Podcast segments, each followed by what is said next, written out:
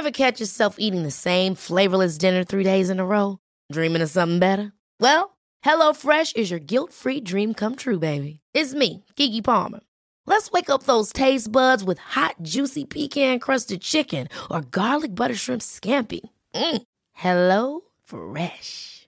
Stop dreaming of all the delicious possibilities and dig in at HelloFresh.com. Let's get this dinner party started.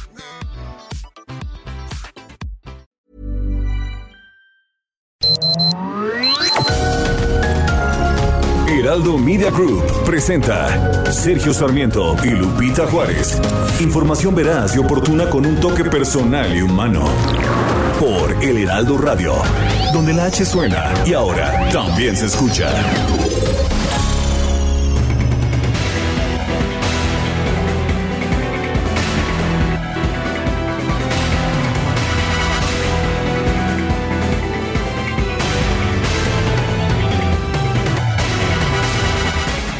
Para algunos fue un fracaso, para otros todo un éxito.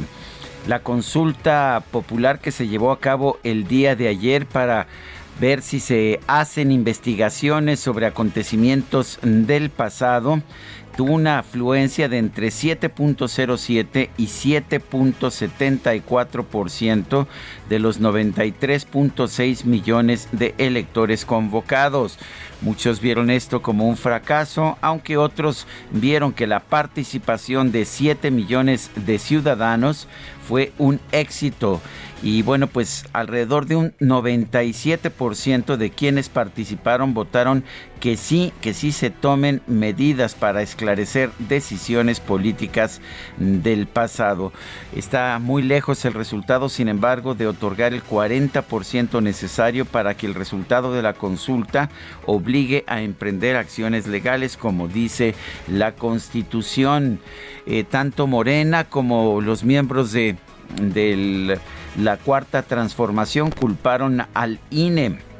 Dice eh, dice Sergio Gutiérrez, dijo Sergio Gutiérrez, representante de Morena ante el INE, que la campaña institucional del INE nadie la vio y la que sí vimos fue la contracampaña de Lorenzo Córdoba y Ciro Murayama, quienes se empeñaron en decir que la consulta no es contra los expresidentes. A propósito, la consulta no, es no era contra los expresidentes, así lo determinó claramente la Suprema Corte de Justicia de la Nación. La no primera dama, Beatriz Gutiérrez, Müller quiso votar en Nayarit en una casilla especial, pero pues la, propia ley no determina que haya casillas especiales, pero también la no primera dama acusó al INE de ser responsable de que no hubiera casillas electorales. El presidente Andrés Manuel López Obrador no acudió a votar, eh, él también se encontraba allá en Nayarit. En redes sociales se difundieron imágenes de presuntos simpatizantes de Morena llenando con votos una urna en Córdoba, Veracruz, mientras que los morenistas mostraron cómo funcionarios electorales cancelaban papeletas antes del cierre de casillas. A pesar de todo, el presidente del INE, Lorenzo Córdoba, dijo que la consulta fue técnicamente exitosa. Son las 7 de la mañana, 7 de la mañana con 3 minutos. Hoy es lunes 2 de agosto de 2021. Yo soy Sergio Sarmiento. Quiero darle a usted la más cordial bienvenida a El Heraldo Radio. Lo invito a quedarse con nosotros. Aquí, ya sabe usted, estará bien informado también podrá pasar un momento agradable ya que siempre hacemos un esfuerzo por darle a usted el lado amable de la noticia. Nuevamente estamos ah, transmitiendo separados Guadalupe Juárez y un servidor Sergio Sarmiento. Yo me encuentro en las instalaciones del Heraldo Radio aquí en la alcaldía Benito Juárez. Guadalupe Juárez, tengo entendido, se encuentra en la, en la hermana República de Coajimalpa. ¿Cómo estás, Guadalupe? Buenos días. Efectivamente, con un poco de frío por acá, mi querido Sergio, pero bien, muchísimas gracias, con mucho ánimo, empezando esta semana, deseando lo mejor para nuestros amigos del auditorio que ya empiezan también, inician la semana con nosotros.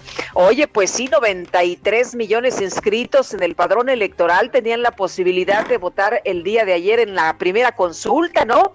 Tenían pues el derecho de hacerlo, pero bueno, pues cada quien decide y solamente el 7% decidió que iba a participar, como nos lo transmitió ayer el Instituto Nacional Electoral. Y como bien decía Sergio, tomando precauciones ante esta nueva ola de contagios, resulta que con 131.632 casos, la epidemia activa de esta tercera ola ya rebasó la primera y la segunda ola de acuerdo con el último reporte epidemiológico. En el máximo pico de la primera ola, en 2020, en diciembre, se registraron 69.419 casos activos. En 2021, en enero, máximo pico de la segunda ola, se reportaron 97.418 casos activos. El país ya tiene 2.854.992 casos. Y bueno, aquí en esta tercera ola tenemos 131.632 casos activos. Así que pues hay que tener muchísima precaución, tomar en serio, en serio todas las medidas, los casos activos en esta tercera ola. Aquellos que empezaron síntomas en los últimos 14 días están en 25 estados, imagínense nada más, prácticamente en toda la República, Estado de México, Ciudad de México, Jalisco, Nuevo León, Veracruz, Guerrero, Tabasco, Quintana Roo, Sinaloa, Nayarit, San Luis, Sonora, Guanajuato, Oaxaca, Michoacán, Colima, Puebla, Hidalgo, Querétaro, Baja California Sur, Yucatán, Tamaulipas, Coahuila, Durango y Zacatecas con más de mil casos activos cada uno. Así que, bueno, pues hay que estar todos muy, muy pendientes, muy atentos, aplicando todas las medidas que sabemos y todas las medidas que podamos. Los casos activos permiten identificar dónde hay mayor actividad viral y también pues saber el aumento en la transmisión. Y bueno, por, por una parte bajó el precio del gas LP después de que la Comisión Reguladora de Energía publicó los primeros precios máximos aplicables al gas LP para 145 regiones en el país. El costo promedio máximo disminuyó 10.87%. Esta reducción de precios de gas LP se percibe más en la Ciudad de México. Eh, donde en la primera quincena de junio se registró el precio más alto a nivel nacional. A partir de ayer disminuyó 24.11%. Sin embargo, hay mucha gente que sigue señalando que este éxito inicial puede traducirse en un fracaso posterior. La Coparmex, la Confederación Patronal de la República Mexicana, afirmó que respecto a este precio tope, dictaminado por la CRE se realizó sin un análisis previo de su impacto, pues partió de un modelo de una hipotética planta distribuidora eficiente. Dice que la regulación obtuvo un proceso express por parte de la Comisión Nacional de Mejora Regulatoria, ya que fue publicada el mismo día en que se recibió con lo cual se canceló toda posibilidad de hacer un análisis de impacto y su respectiva consulta pública. Esta regulación, dice la Coparmex, puede provocar afectaciones irreversibles para la inversión y participación de nuevos actores. Vale la pena señalar que sí se aplica el control de precios, bajan de manera artificial los precios, pero esto puede hacer que pues que ya no se surta determinadas regiones del país donde es más difícil llegar o que ya no haya inversión para nuevos modelos de producción o de distribución. Son las 7 de la mañana con 8 minutos.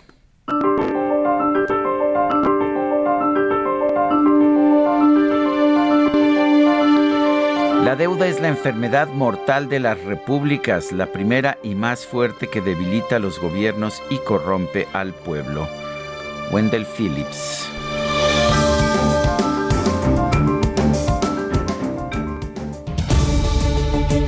Bueno, y las preguntas, ya sabe usted que nos gusta preguntar a mucha gente que nos escucha, le gusta responder.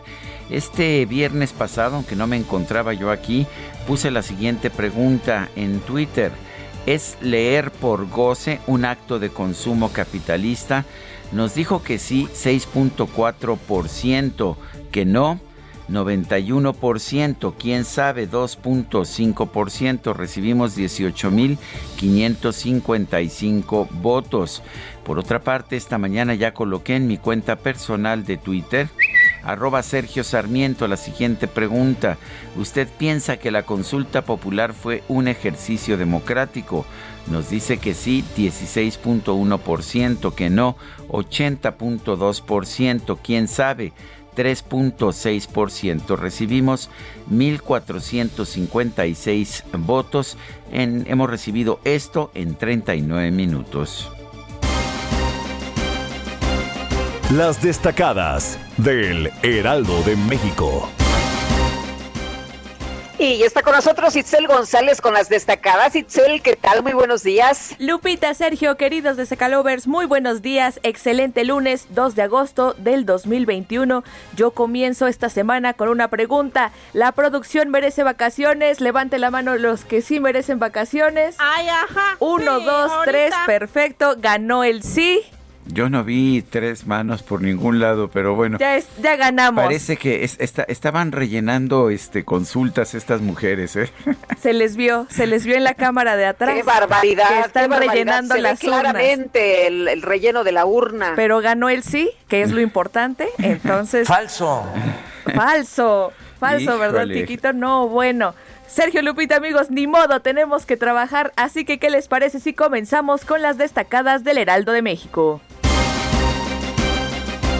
En primera plana, mayoría vota sí, participa 7% en consulta popular. En el primer ejercicio de este tipo asistieron alrededor de 7 millones de personas, entre 89.36 y 96.28% dijo sí y entre 1.38 y 1.58% no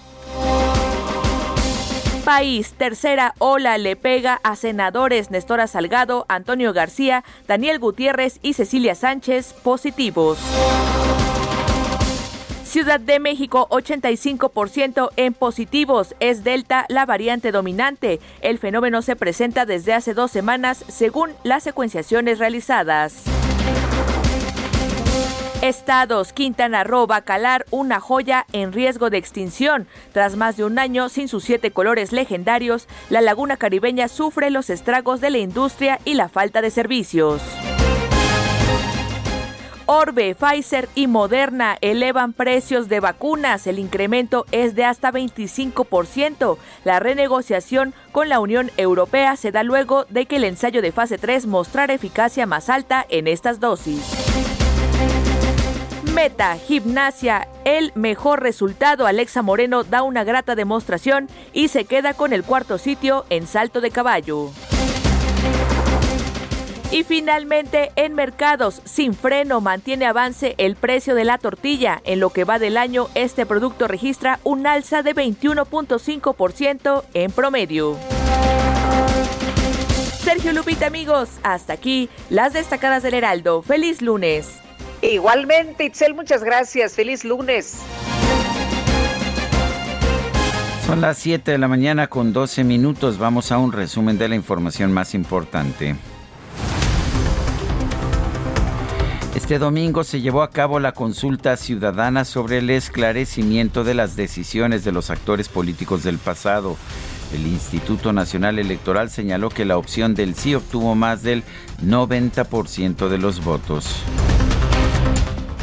Sin embargo, el consejero presidente del INE, Lorenzo Córdoba, explicó que la consulta popular tuvo una participación de entre el 7.07% y 7.74%, a pesar de que se requería por lo menos el 40% para ser vinculante.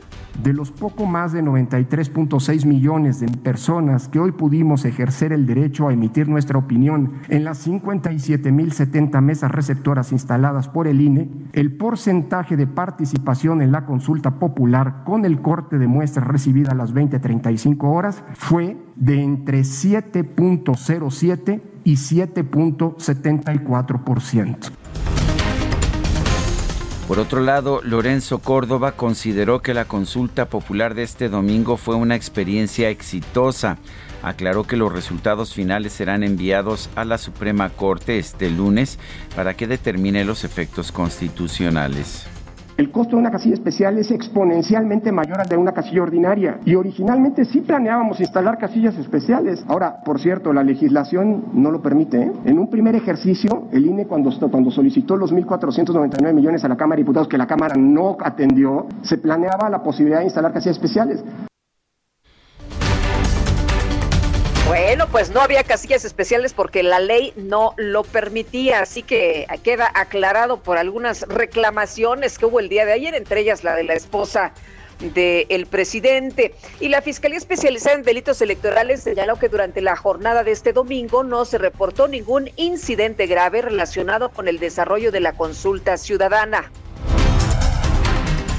La Coordinación Nacional de Movimiento Ciudadano consideró que los más de 500 millones de pesos que se gastaron en la realización de la consulta popular se debieron invertir en apoyos a la ciencia y el deporte. Integrantes del Comité Nacional Promovente dedicado a invitar a los ciudadanos a participar en la consulta denunciaron que el INE incurrió en medidas discriminatorias que impidieron la participación de millones de personas. ¿Les pareció poco que se estuviera promoviendo la consulta en las mañaneras? El propio presidente hizo promoción. Además, Sergio, hasta donde recuerdo, se dieron eh, pues a los eh, en, en, los diferentes espacios de los medios, se promovió la consulta a través de 377 mil spots durante su gira de trabajo por el norte del país, el presidente López Obrador señaló que no iba a poder participar en la consulta ciudadana porque el INE no instaló casillas especiales. La culpa siempre es del INE. Posteriormente, durante la jornada de votación, el mandatario no quiso opinar sobre el ejercicio. ¿Algún balance de la consulta del día de hoy, presidente? No, pues yo no estoy metido en eso. ¿Cuáles son? Voy ahora a la sierra. Eh, con tus micrófonos aguas, por Tengan cuidado. cuidado. Va a la sierra. Aguas con la llanta. Cuidado. A la sierra de Nayarit.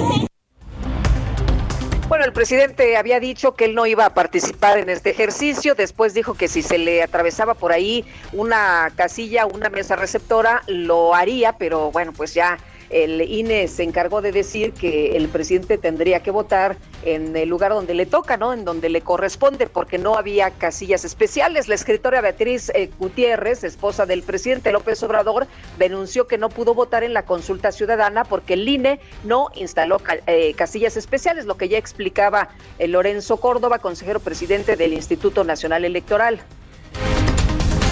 De hecho, el consejero presidente señaló que las casillas especiales no fueron instaladas porque la ley no lo permite, además de que tienen un costo muy elevado y el Congreso rechazó, rechazó dar los recursos para ello. El representante de Morena ante INE, Sergio Gutiérrez, acusó a los consejeros electorales Lorenzo Córdoba y Ciro Murayama de boicotear la consulta ciudadana con una contracampaña para señalar que el juicio a los expresidentes no estaba marcado en el ejercicio como efectivamente no estaba. Lo que sí vimos fue su contracampaña, la contracampaña de Lorenzo Córdoba y Ciro Murayama, donde se empeñaron en decir que esta consulta no es contra los expresidentes. Aquí están las pruebas de la contracampaña de Ciro Murayama. No, no y no. Ciro Murayama insiste en que la consulta popular no es contra los expresidentes. Sí, sí y sí. Sí es contra los expresidentes Salinas, Cedillo, Fox, Calderón y Peña Nieto. Está inmerso en la pregunta ustedes están empeñados en protegerlos y en defenderlos.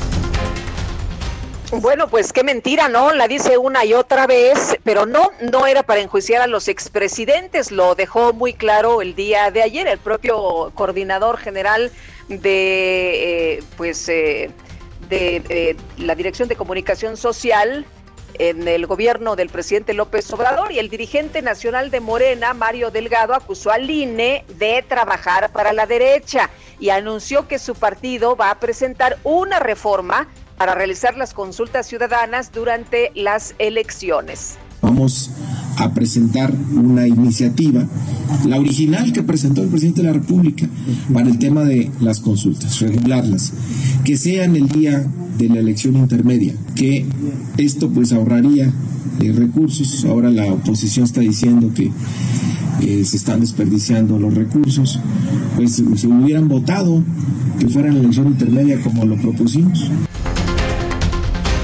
El coordinador de Morena en la Cámara de Diputados, Ignacio Mier, confirmó la intención de su bancada de impulsar un segundo periodo extraordinario de sesiones para abordar los procesos de desafuero de los legisladores Benjamín Saúl Huerta y Mauricio Toledo.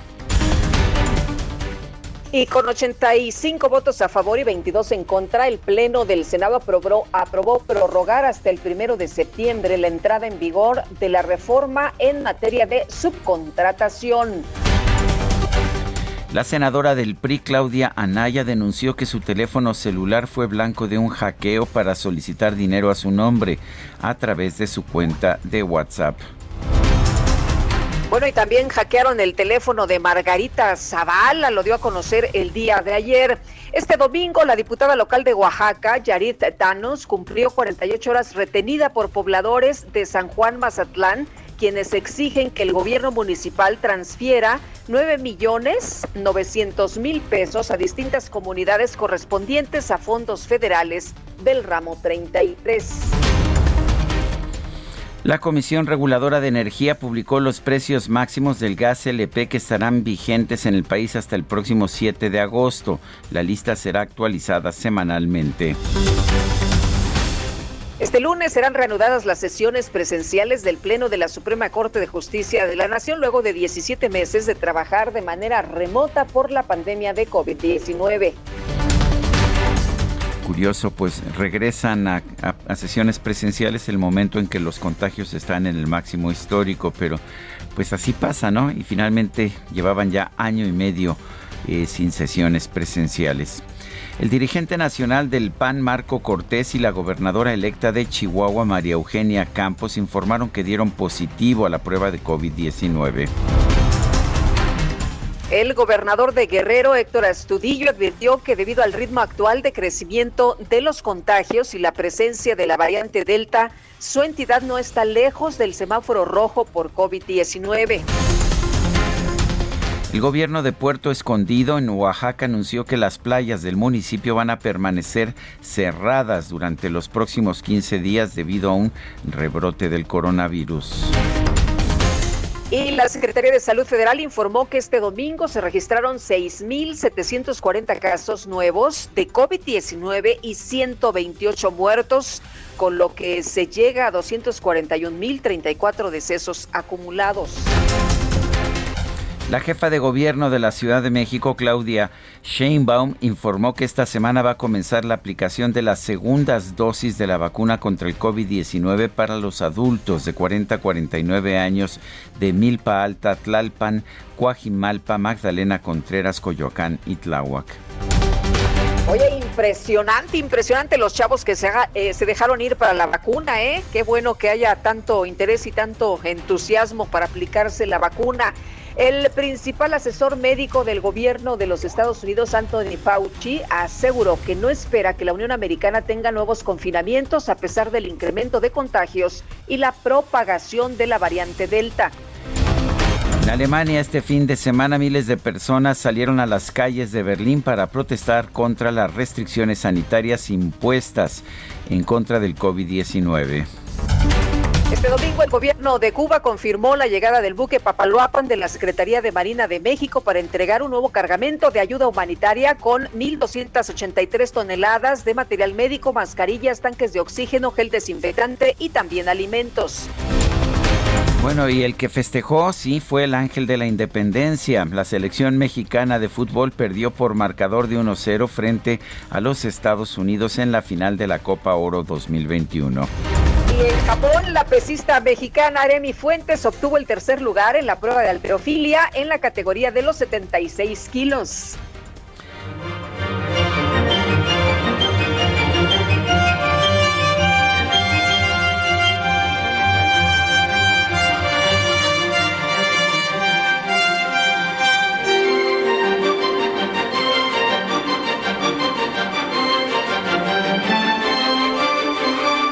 Carlos Chávez ha quedado en la historia como uno de los mayores compositores de la historia de nuestro país. Él falleció el 2 de agosto de 1978. Fue el fundador de la Orquesta Sinfónica de México y en sus sinfonías, en sus composiciones, mostraba una combinación de la música clásica contemporánea con temas tradicionales mexicanos, como ocurre en esta famosísima Sinfonía India que estamos escuchando con la Orquesta Sinfónica de Minería bajo la dirección de el maestro Herrera de la Fuente. Luis Herrera de la Fuente.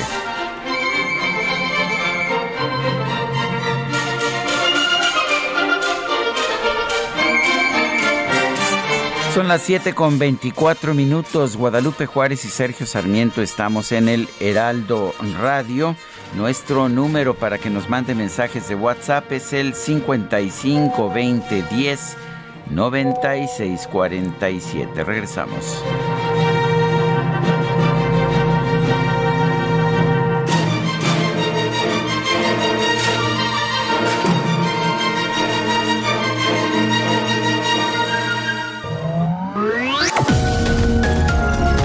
Sergio Sarmiento y Lupita Juárez quieren conocer tu opinión, tus comentarios o simplemente envía un saludo para ser más cálida esta mañana. Envía tus mensajes al WhatsApp 5520 109647.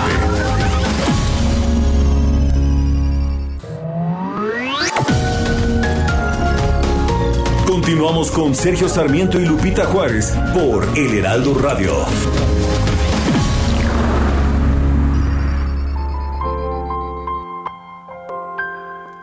El 2 de agosto de 1945 murió el aclamado poeta y periodista mexicano José Juan Tablada, un intelectual cuya obra siempre estuvo en la primera fila de la vanguardia y se caracterizó por tener un toque novedoso y moderno. Tablada fue profesor en Bellas Artes, fungió como diplomático en diversos países, fue miembro de la Academia de la Lengua, escribió más de 10.000 artículos en periódicos y revistas y además fue el precursor del verso ideográfico en México y el que introdujo la forma poética haiku en la literatura latinoamericana. La obra poética de Tablada se divide en tres épocas, cada una con características distintas y siendo la última la más rica y la que representa mejor su estilo simbólico e impresionista. José Juan Tablada era un hombre talentoso, no por nada se le recuerda como uno de los mejores representantes de la corriente poética modernista y está enterrado en la Rotonda de las Personas Ilustres. Gracias a la sensualidad, el desencanto, la ironía, la piedad y el joven espíritu que expresaba en cada una de sus palabras, Tablada fue nombrado poeta representativo de la juventud en la década de los 50.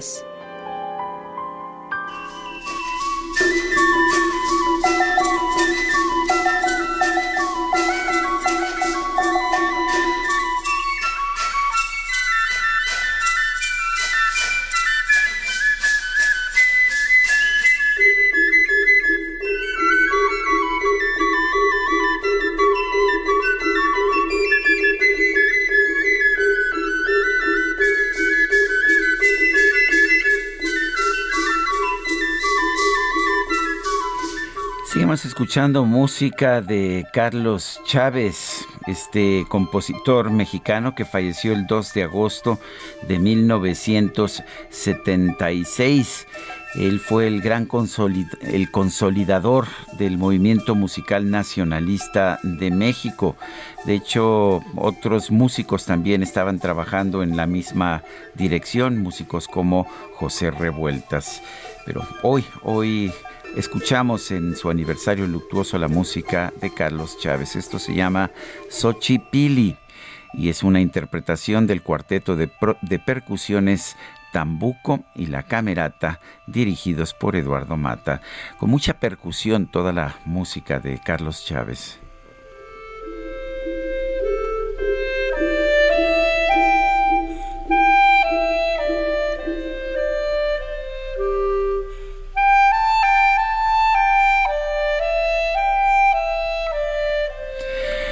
Y tenemos mensajes de nuestro público.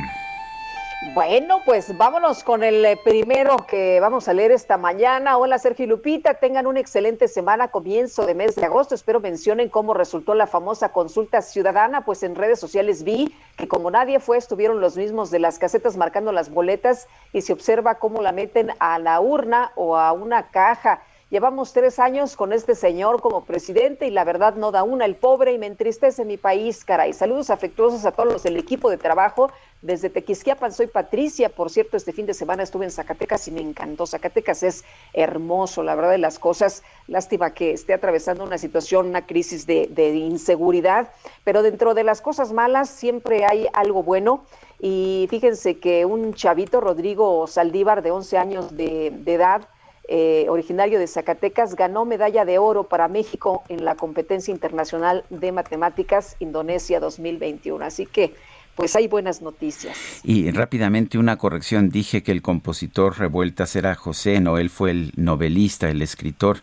Eh, compositores Silvestre Revueltas y Román Revueltas, una familia de hecho muy importante en materia cultural, pero son Silvestre Revueltas y Román Revueltas, los compositores.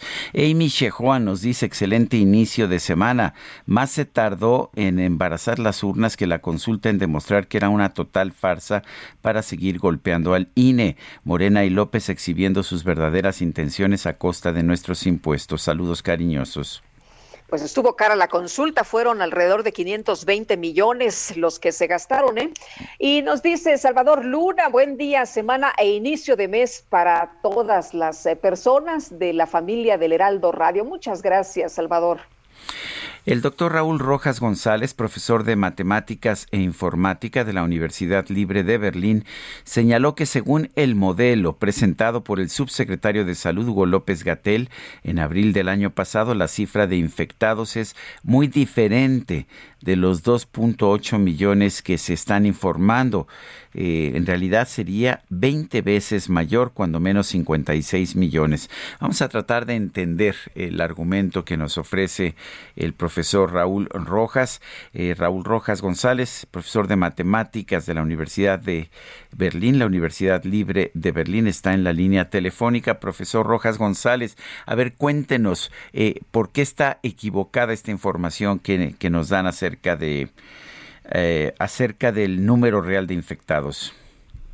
Buenos días. Eh, lo que sucede en México es que eh, cuando se cuentan a los infectados y también los decesos por COVID, solo ingresan a la estadística oficial si se les realizó una prueba. Lo que ha sucedido es que del lado de los fallecidos, a muchos no se les ha hecho la prueba y han fallecido en sus hogares o incluso a veces en hospitales pero sin prueba y por eso no entran a la estadística. Y del lado de los eh, contagiados, pues sabemos que nunca ha habido pruebas suficientes en México. De hecho, México ha aplicado menos pruebas que Honduras. Entonces, de acuerdo a los datos, los últimos datos que ha proporcionado el INEGI de exceso de mortalidad en México, es decir, comparando lo que las personas que se han muerto en el último año, digamos de junio de este año a junio del año pasado, con lo que se podría esperar en un año normal. Durante la epidemia tenemos ya 501 mil personas que han muerto de más por encima de lo esperado y estas personas pues naturalmente solo pudieron haber muerto por COVID y eso es 2.3 veces más que los datos oficiales de fallecidos por el COVID. Entonces hay un subregistro sistemático de lo que han sido las defunciones y los contagios. Eh, profesor, lo que se está utilizando entonces es un modelo que le acomoda al gobierno, que no nos deja saber realmente el número de personas eh, que están siendo afectadas. No, no, esa es, un, esa es una confusión. Eh, al principio de la epidemia, en abril del año pasado, estaban utilizando un modelo. López Gatel presentó un modelo en la mañanera y ahí pronosticó que la epidemia iba a tener un pico de contagios de 5.000 contagios el 8 de mayo y que ya para julio de 2020 la epidemia prácticamente iba a haber desaparecido, algo que ningún país en el mundo hacía. Eh, a medida que fueron creciendo los contagios y los decesos, el mismo gobierno, el mismo López Gatel se dio cuenta de que el modelo no funcionaba y lo empezaron a abandonar por ahí de julio del año pasado. Entonces ya a partir de julio, agosto del año pasado, ya simplemente se daban las, eh, los datos que recababan de acuerdo a los, a los criterios que establecieron, pero abandonaron el modelo. Entonces el modelo solo se utilizó al principio y ese modelo eh, estimaba que en total en México durante toda la epidemia iba a haber 6.000 decesos en total. Para, eso nos da una idea de lo mal que estaba ese modelo cuando se empezó a utilizar. Cuando estamos hablando entonces que el número de infectados real es mucho más alto, ¿también significaría que estamos más avanzados en el camino de obtener una inmunidad de rebaño? Eh, en parte sí, porque como se han, eh, eh, bueno, se puede se puede calcular de esta manera. Han muerto, de acuerdo a la última estadística de exceso de, de decesos, han muerto más de un medio millón de personas en México. Yo calculo que son 550 mil a estas alturas. Ahora, sabemos que la tasa de mortalidad por el COVID es alrededor del 1%. Es decir, de 100 personas que se contagian, una persona puede morir. Entonces, para tener más de medio millón de muertos en México, se tienen que haber contagiado 55 millones, del orden de 50 55 millones de personas. Esas personas tienen inmunidad pero solamente durante seis meses se calcula. Entonces es una especie como de prevacunación y de hecho en Europa a las personas que se han contagiado por COVID no se le aplican dos vacunas, se le aplica una sola vacuna, porque la, el contagio mismo cuenta como si fuera la primera vacunación y ya se les aplica la segunda vacuna para que consoliden los anticuerpos. Entonces en México han hecho cálculos, eh, el doctor Andreu Comas de la Universidad de San Luis Potosí ha hecho cálculos considerando a los contagiados y a los vacunados y entonces él calcula que ya algo así como 70% de los mexicanos tienen anticuerpos contra el COVID, pero todavía queda el 30% que está expuesto y que además está contagiando porque las cifras de contagios siguen subiendo y además sabemos hoy que la variante Delta del COVID, que es muy agresiva, eh, puede afectar a 30% de los vacunados. Se está viendo ahora en Estados Unidos que en hospitales donde los médicos ya habían recibido sus dos vacunas de Pfizer o de otras, eh, pues están, se están contagiando. Entonces, eh, eh, tenemos un gran número ya, un, un, gran porcentaje de población con anticuerpos, pero no basta todavía para la inmunidad de rebaño, así que hay que cuidarse y además los datos de este tercer pico muestran que estamos llegando ya al número de contagios que se tuvo a fines del año pasado y a principios de este año. Sé que la situación sigue siendo muy seria, a pesar de que muchos mexicanos ya tienen anticuerpos. Pues yo quiero agradecerle, profesor Raúl Rojas González, maestro de matemáticas e informática de la Universidad Libre de Berlín, en Alemania, el haber conversado con nosotros esta mañana. Muchas gracias. Hasta bueno, luego, pues, muy buenos días. Está muy claro, ¿eh? ¿eh? Sí. Y lo que nos dice este modelo matemático, además ya ha tenido razón en el pasado el profesor Raúl Rojas, es que el número de muertos, el número de contagiados es muy superior y ojalá que esto pues nos diera inmunidad absoluta. El problema está en que con estas nuevas variantes no tenemos certeza de qué tan inmunes somos. Incluso los que han tenido la enfermedad o los que ya eh, han, han, sido ¿no? vacunados. Así es. Oye, y en la conferencia de prensa en la mañanera, el titular de la Procuraduría Federal del Consumidor, Ricardo Sheffield, apareció, ya ves que se fue a, hacer campaña por allá en Guanajuato, no le fue nada bien, pero qué padre, regresó, tenía ahí su puesto de, de, trabajo. Y bueno, el punto es que informó que la Comisión Reguladora de Energía publicó 145 precios máximos de gas LP. Vamos a escuchar. El 28 de julio, el 28 pasado, eh, la regulación de precios máximos del gas LP. Esto no impide la competencia, más bien logra una competencia justa. La Secretaría de Economía determinó 145 regiones en todo el país. Luego la Secretaría de Energía hizo los cálculos que toman en cuenta no solo una utilidad justa, sino los gastos, el traslado y el precio que tiene en cada una de las TARs de las distribuidoras eh, que hay en todo el país, las de mayoreo para quienes venden al, menudeo. Y tomando en cuenta esto, determinó 145 precios máximos que ya fueron publicados en el diario oficial de la Federación. Estos precios máximos deben de respetarse, porque cualquier expendedor, cualquier vendedor de gas LP, sea estacionario o de cilindros, pero particularmente de cilindros, que es donde se han presentado más abusos y más abusos que afectan a las familias que menos tienen, va a perder el permiso, será revocado el permiso por parte de la CRE a quienes no respeten el precio máximo. Bueno, pues ahí lo que dice el titular de la Procuraduría Federal del Consumidor y bueno, pues ahí la advertencia. Bueno, y lo que nos dice la experiencia, ahí está también, si los precios máximos se mantienen a un nivel razonable y permiten una utilidad ah, razonable, no habría problema. Si, si castigan a ciertas zonas del país, por ejemplo, hay zonas del país en que es más costoso llevar este tipo de combustible y esos precios no son adecuados, pues entonces se dejará de surtir a esas regiones del país y si en términos generales este control de precios significa una disminución en las utilidades de las empresas o en su capacidad de invertir, pues en un plazo de 3, 4 años estaremos teniendo escasez de gas LP. El sobreviviente de Ayotzinapa, Omar García, pidió que la consulta popular lleve al expresidente Enrique Peña Nieto a responder por la verdad histórica que se construyó por la desaparición de los 43 normalistas de esa escuela. Diana Martínez nos tiene la información. Adelante, Diana. Así es, Sergio Lupita, muy buenos días. Ayer Omar García, quien es sobreviviente del caso Ayotzinapa y diputado federal electo, participó en la consulta popular y pidió al emitir su voto que este ejercicio de participación ciudadana lleve a exfuncionarios como Tomás Herón, ex titular de la Agencia de Investigación Criminal, y al expresidente Enrique Peña Nieto a responder por la verdad histórica que se construyó por la desaparición de los 43 normalistas.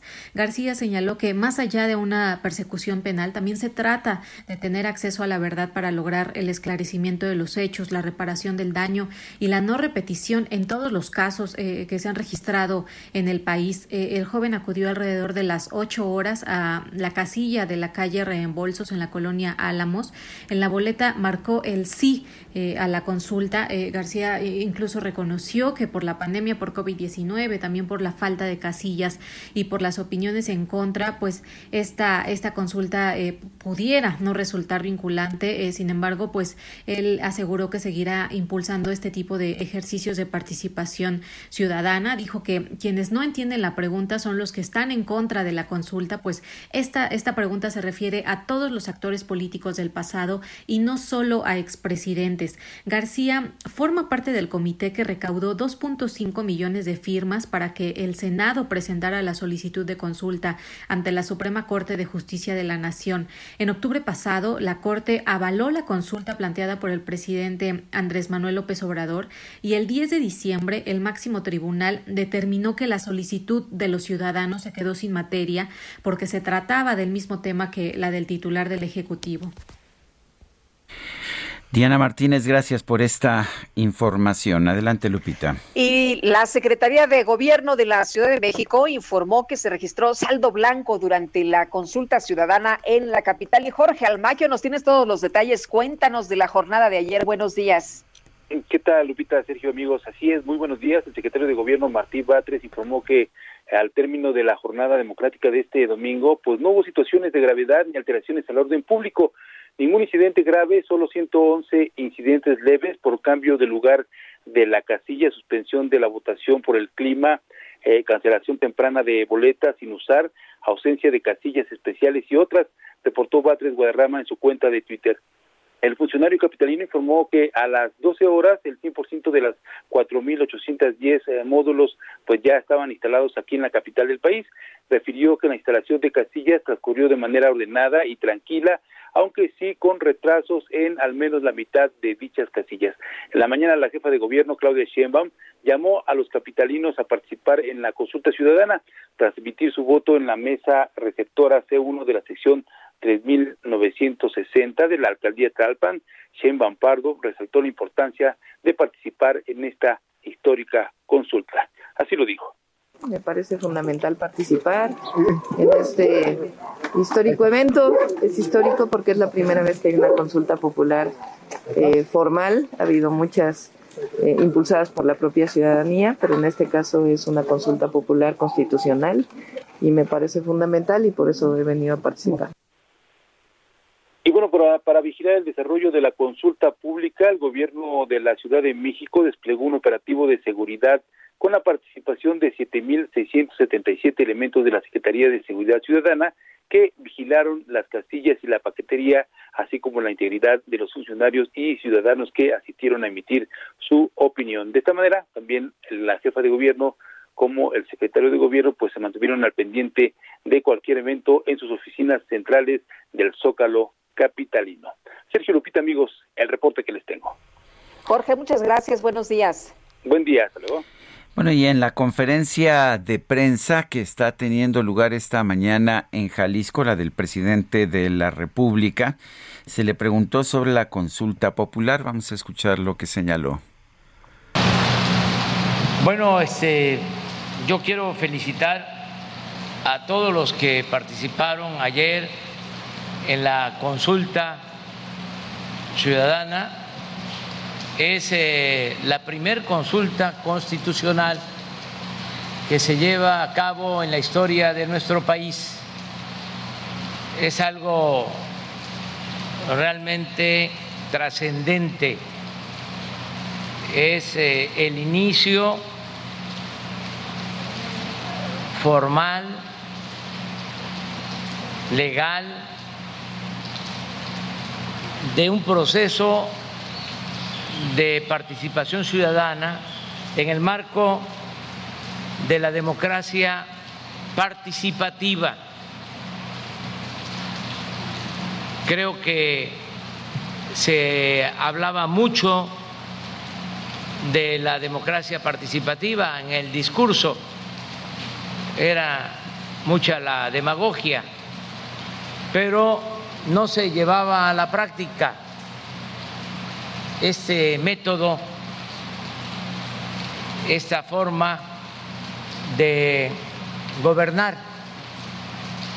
preguntándole al pueblo, consultando al pueblo. Y ayer eh, fue realmente muy importante, ejemplar, lo que eh, se vivió en esta jornada. Por eso mi felicitación a todos los que participaron y también mi llamado a que los que no lo hicieron no dejen pasar la oportunidad de participar la democracia no se agota en elecciones de diputados, de senadores, de presidentes municipales, de diputados locales, de gobernadores, de presidente de la República. Eso corresponde a lo que se conoce como democracia representativa, pero no es la democracia plena. Eso ayuda a que se tengan autoridades legal y legítimamente constituidas. Pero es un ejercicio. Es el presidente de la República Andrés Manuel López Obrador en su conferencia en su conferencia de prensa. Y pues adelante. interesante, ¿no? Interesante lo que lo que dijo, por supuesto, el presidente. Mi felicitación a todos los que participaron, mi llamado a los que no lo hicieron, que no dejen pasar la oportunidad de participar en eh, este en esta actividad de la democracia en nuestro país. Pues vamos a ver más adelante qué, qué dice de las eh, autoridades electorales. Y vámonos rapidito con Israel Lorenzana desde Marina Nacional. ¿Qué tal Israel? Sergio Lupita, muchísimas gracias. Un gusto saludarles en este inicio de semana. Estamos ubicados aquí a la altura de la torre de Pemex y es que tenemos un grupo pues de manifestantes, todos ellos son integrantes del Sindicato Petroleros de México, los cuales van a salir en marcha con dirección hacia las oficinas de gobernación. Ellos están en carriles laterales, hasta este momento no están afectando la vialidad.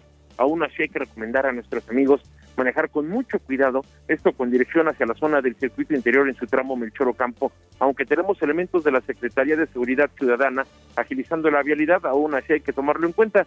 Ellos están, eh, pues, eh, por supuesto, manifestando, se van a marchar por la conquista de los derechos laborales de los sindicatos de la 4T. A manejar con mucha precaución, Sergio Lupita, la información que les tengo. Gracias, Israel. Hasta luego. Y vamos con Javier Ruiz, está en Avenida Juárez. Adelante, Javier. Hola, Sergio Lupita, ¿qué tal? Excelente mañana. Justamente tenemos información de la Avenida Juárez. En general, el avance es bastante aceptable, al menos para quien se desplaza del Paseo de la Reforma, y esto en dirección hacia la zona del eje central. Lázaro Cárdenas, hay que recordar que permaneció por más de tres meses un plantón justamente llegando afuera del Palacio de Bellas Artes. Ya se retiró y en general el avance es bastante aceptable en este perímetro. También recordar que a partir de hoy pues regresan ya trabajadores que han cumplido con su esquema de vacunación los juzgados que se encuentran justamente en esta avenida Juárez, así que poco a poco ya están ingresando, aunque hay que mencionar que todavía continúan eh, trabajando con el sistema de pares y nones. El día de hoy únicamente pues pueden acudir los abogados que están llegando casos con eh, nones y es por ello que también ya tenemos una fila en este punto. Se espera que en los próximos días o las próximas semanas pues ya se vayan normalizando este sistema y puedan acudir pues cualquier persona a pues justamente checar pues en estos tribunales. Reforma Sergio Sarmiento y Lupita Juárez quieren conocer tu opinión, tus comentarios o simplemente envía un saludo para ser más cálida esta mañana. Envía tus mensajes al WhatsApp 5520 109647.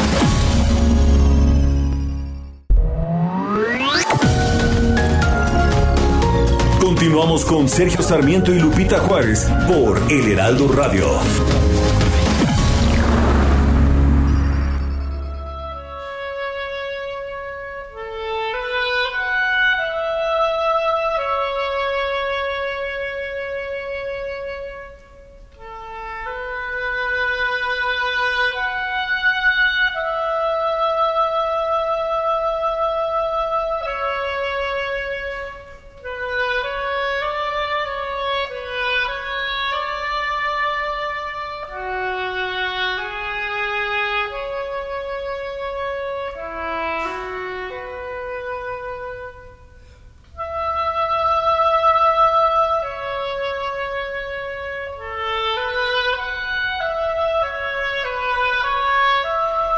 Seguimos escuchando música de, de, Carlos Chávez, el compositor mexicano, creador de la Orquesta Sinfónica Nacional, uno de los grandes representantes con silvestres revueltas de la Escuela Nacionalista de México. Esto que estamos oyendo es tocata para orquesta y la interpretación viene de la Orquesta Sinfónica del Estado de México bajo la dirección de Enrique Batis.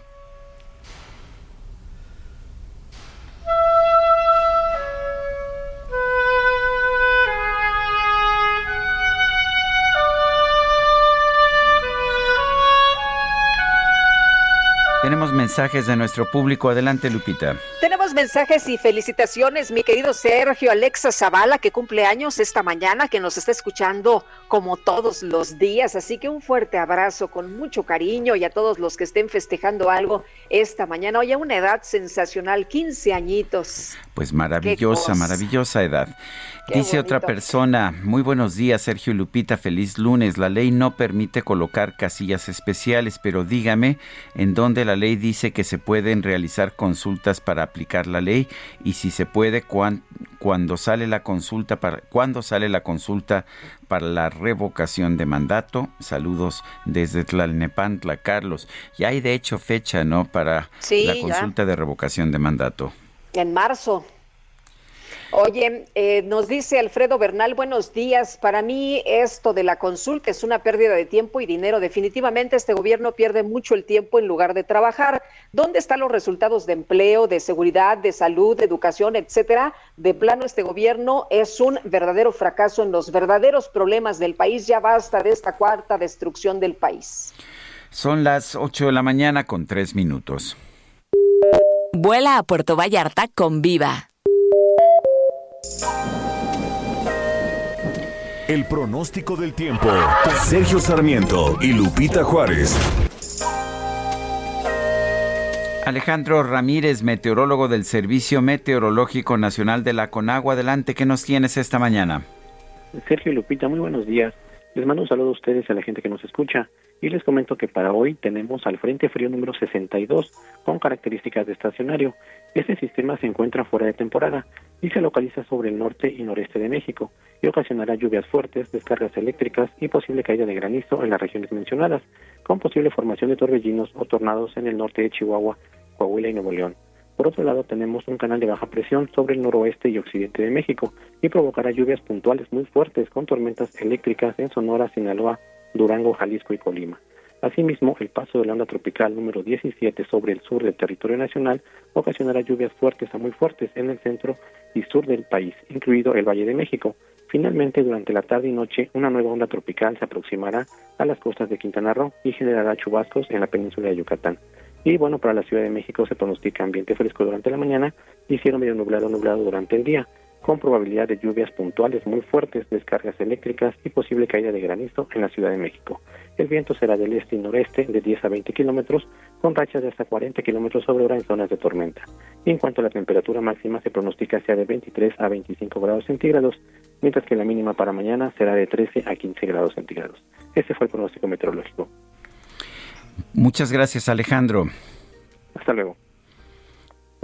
Viva presentó Vuela a Puerto Vallarta con Viva.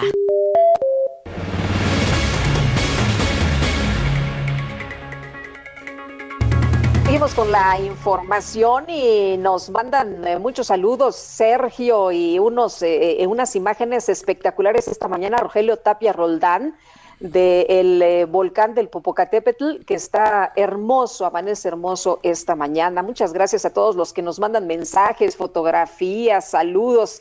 Bueno, y vámonos con el Químico Guerra.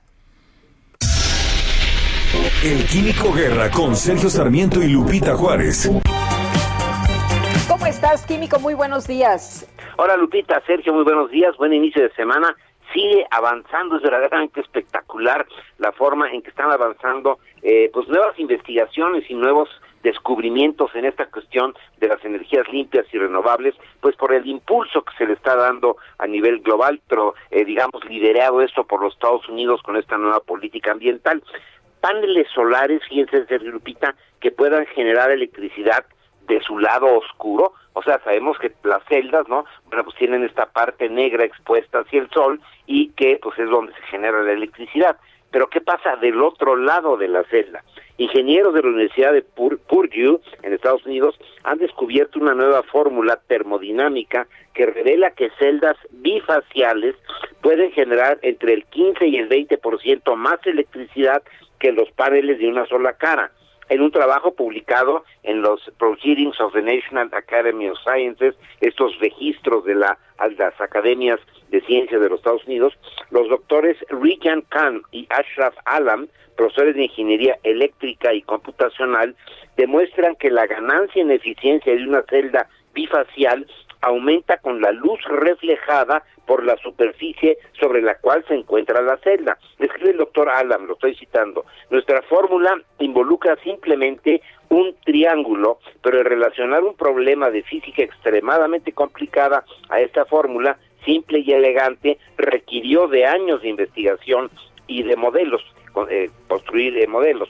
El triángulo en cuestión se conoce como el triángulo Shockley-Quasar porque se basa en las predicciones hechas por eh, Wilhelm Shockley y Hans Joachim Quasar sobre la eficiencia teórica máxima de una celda solar monofacial. Este punto máximo, Sergio Lupita, o límite termodinámico, puede ser identificado en la curva descendente de una gráfica que tiene forma de triángulo. Por eso se le llama el triángulo de eh, Shockley y de Quasar. Los investigadores de Purdue usaron la fórmula para recomendar diseños de paneles bifaciales tanto para zonas rurales como urbanas.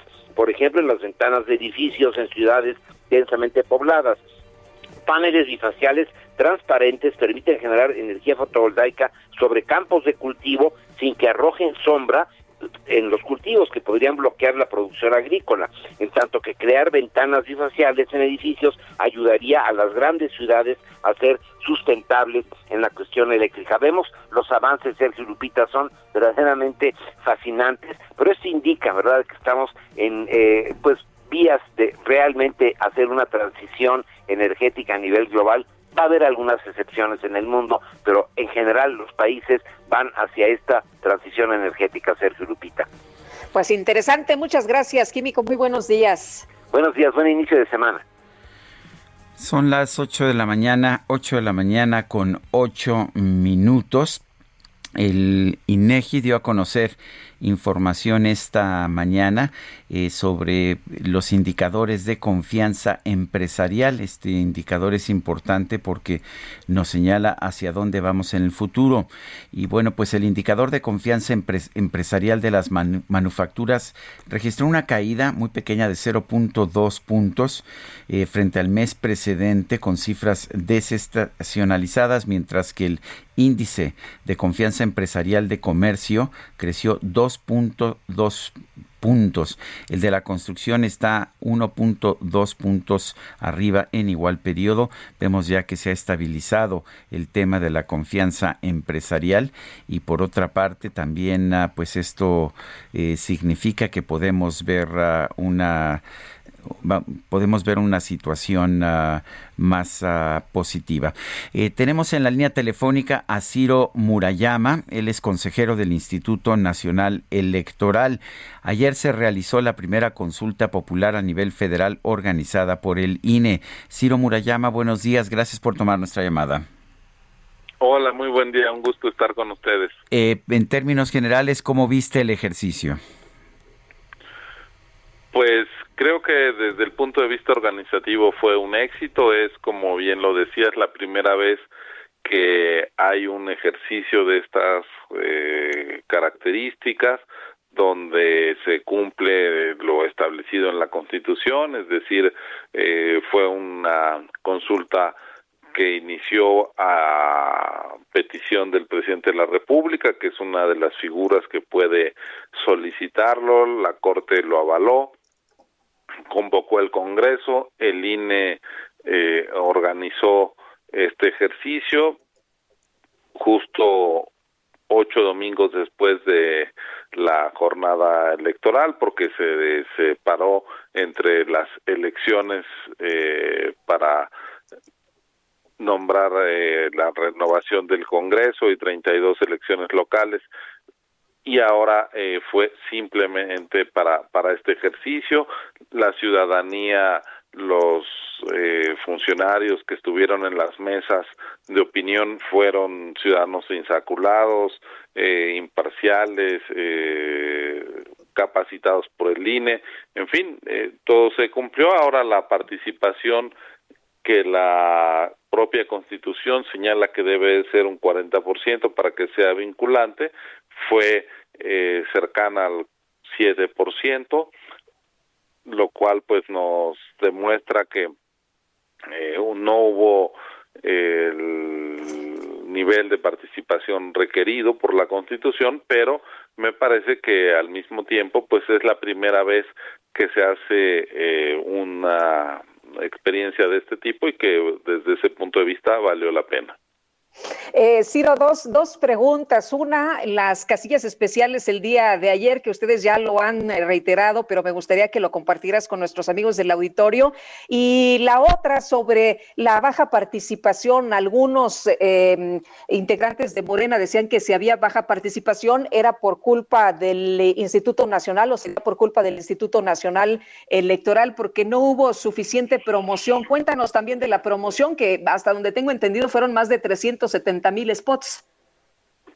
Sí, eh, por lo que te refieres a las casillas especiales, estas se suelen eh, instalar en un proceso de elección, eh, ya sea presidencial o intermedio, pero la verdad es que son realmente marginales, es decir, el grueso de la votación, más del 99%, ocurre en la casilla que cada quien tiene asignado cerca de su domicilio.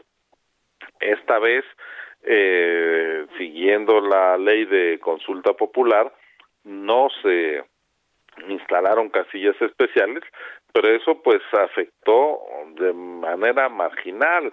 Eh, todo mundo tuvo ayer una casilla donde ir a votar, donde está cada quien empadronado en su domicilio y la verdad es que pues eso no hace la mayor diferencia en una elección eh, ordinaria o ahora en una consulta. De tal manera que pues eh, no eso no hizo la diferencia en cuanto a la participación y la difusión eh, la realizó el INE en los plazos que la propia cámara eh, el propio Congreso de la Unión determinó que nos dijo que podíamos hacer difusión solo durante 15 días, es decir, desde el 15 de julio a el día de ayer, el primero de agosto. Nosotros hubiéramos realizado una difusión mayor si nos hubieran permitido en la convocatoria hacerla más ampliamente. Entonces, pues nosotros nos apegamos a los plazos que el propio Congreso determinó y no hubo un solo spot del INE que no se dedicara a la promoción de la consulta. Además, pues eh, fomentamos eh, foros de deliberación para justamente explicar de qué se trataba. Por el INE no quedó. Ahora, Ciro, el, el, representante de Morena en el INE dice que hicieron una campaña negativa porque insistieron que la consulta no era para saber si se debía enjuiciar a los expresidentes. Pues sí, eso dice esta persona porque nosotros lo que hicimos fue difundir la pregunta que aprobó la Suprema Corte, no la que originalmente había planteado el presidente de la República, que en efecto contenía los nombres de varios expresidentes, no de todos, porque se excluía, por ejemplo, al expresidente Echeverría. La Corte determinó que para darle viabilidad a la consulta para que fuera constitucional se debía de preguntar algo diferente a lo que originalmente planteó el presidente de la República y esa pregunta, la que determinó la Corte, fue tal cual la que el INE imprimió en la boleta que estuvo ayer a disposición de la ciudadanía y fue la que difundimos. Entonces, pues si el representante de Morena quería que difundiéramos y preguntáramos algo distinto a lo que dijo la Corte, pues era algo ilegal, porque justamente la Constitución lo que plantea es que quien determina cuál es la pregunta válida es la Suprema Corte eh, y esa es eh, la pregunta que nosotros teníamos que acercar a la ciudadanía, no al contentillo de algún particular o de algún actor político. Fue lo que hicimos, quizá el representante de Morena hubiera preferido que engañáramos a la ciudadanía y que eh, difundiéramos una pregunta distinta a la que difundió la Corte, pero el INE eh, se apega a la legalidad, es un árbitro imparcial, objetivo, y lo que pusimos en cada eh, mesa de votación fue la pregunta que la Suprema Corte determinó. Eh, Ciro, ¿habrá sanciones para las personas que estuvieron promoviendo la consulta? Tengo entendido que solamente el INE era el encargado de, difundir esta consulta y muchos políticos pues estuvieron haciendo lo suyo. Y por otra parte también el relleno de urnas por allá en Veracruz y algunas otras cuestiones. Eh, ¿Habrá sanciones en todo esto? A ver, sobre la difusión de la consulta, nosotros desde el INE dijimos que era válido que otra, que, que la ciudadanía la impulsara, en fin, pero al mismo tiempo, como la propia constitución dice que el INE es la única autoridad que debe hacer la difusión, prohibimos que, por ejemplo, grupos parlamentarios interfirieran en este ejercicio, sobre todo si estaban haciendo eh, una difusión eh, carente de objetividad en lo que cuando decían que se iba a preguntar algo distinto a lo que efectivamente aprobó la Corte, entonces emitimos medidas cautelares, prohibimos eso, a quien le corresponde determinar si habrá una sanción es al Tribunal Electoral del Poder Judicial de la Federación y pues estaremos atentos a, a, lo que determine la autoridad jurisdiccional. Eh, te, preguntaba sobre las urnas embarazadas y el cierre ah, o la cancelación, la cancelación de algunas boletas también antes de que terminara, creo que a las doce y media ya estaban cancelando boletas en algunos lados. Sí, mira, eh, tenemos algunas casillas muy, muy identificadas, prácticamente se cuentan con los dedos de, de, las manos eh, donde hubo este tipo de incidentes. A ver, eh, de acuerdo a la ley, todas las boletas que no son utilizadas, ya sea en una elección o ahora en una consulta popular, tienen que rayarse, tienen que cruzarse con dos líneas para que nadie las utilice después. Eh, se, se inutilizan de esta manera. Entonces, lo que vimos es que hubo algunos funcionarios de casilla que dijeron, bueno, pues tenemos dos mil boletas, está viniendo muy poca gente, vamos a adelantar el trabajo y vamos eh, anulando, vamos este eh, cruzando eh, varios cientos de, de, boletas antes de las seis de la tarde y dejemos pues eh, las suficientes para que venga la gente a votar. No afectaron el derecho a, a, la opinión de nadie, pero era incorrecto que adelantaron el trabajo, tenían que esperar hasta las seis de la tarde. Entonces, bueno, son unos cuantos casos, eh, tenemos nota de ello.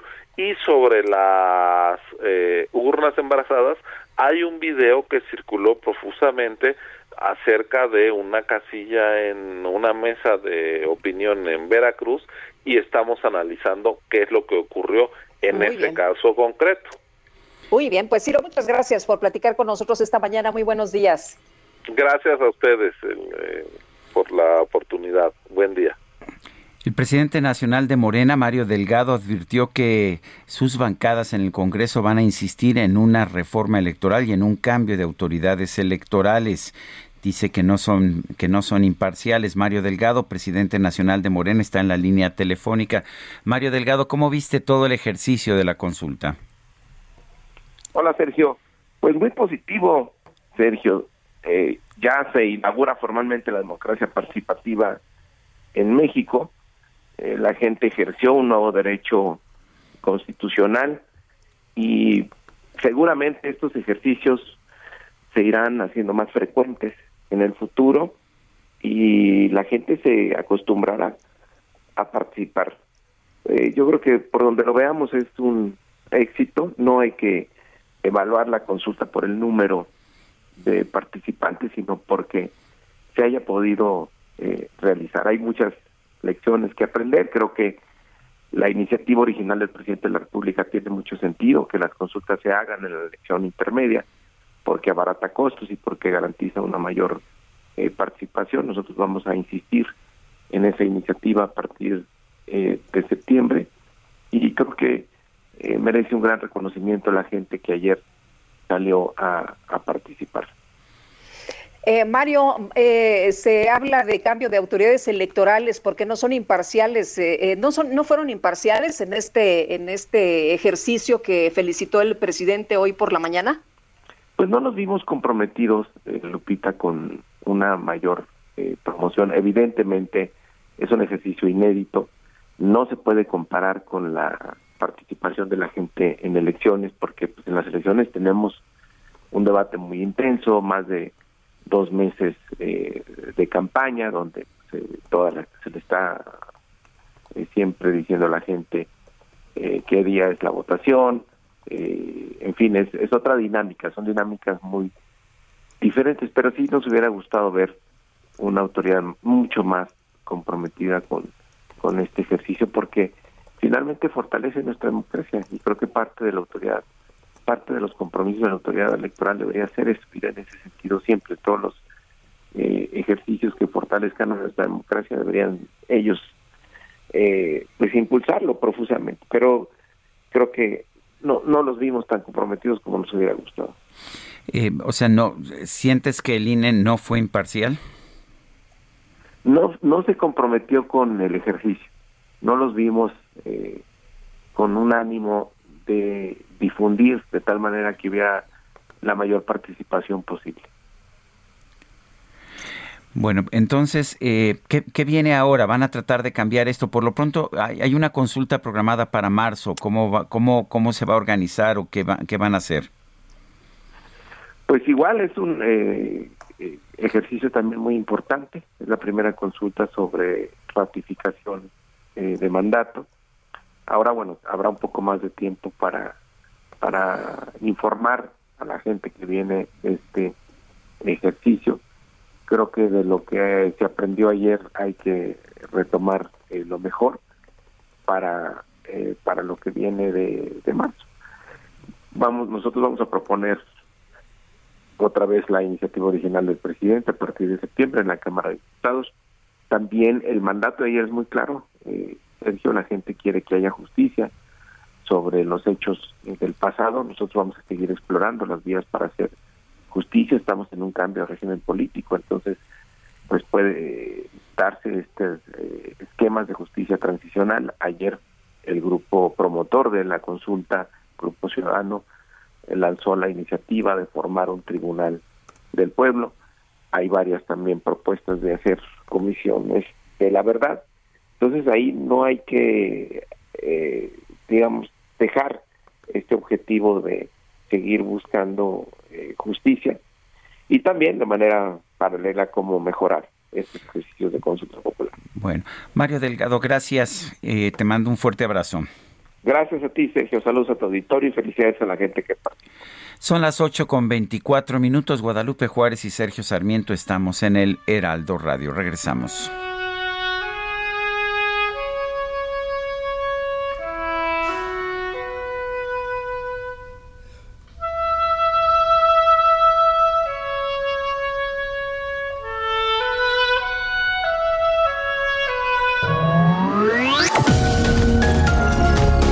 Sarmiento y Lupita Juárez quieren conocer tu opinión, tus comentarios o simplemente envía un saludo para ser más cálida esta mañana.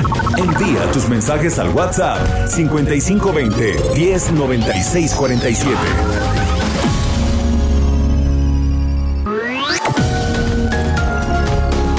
Continuamos con Sergio Sarmiento y Lupita Juárez por El Heraldo Radio.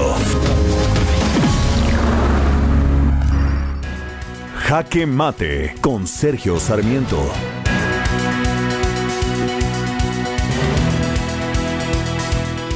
La supuesta consulta popular que se llevó a cabo ayer en la República es una oportunidad perdida. Por supuesto que sí es importante buscar formas de participación en la vida democrática de nuestro país y las consultas son una forma adecuada de hacerlo, pero las consultas deben estar bien hechas y deben sobre todo tener un cierto grado de honestidad.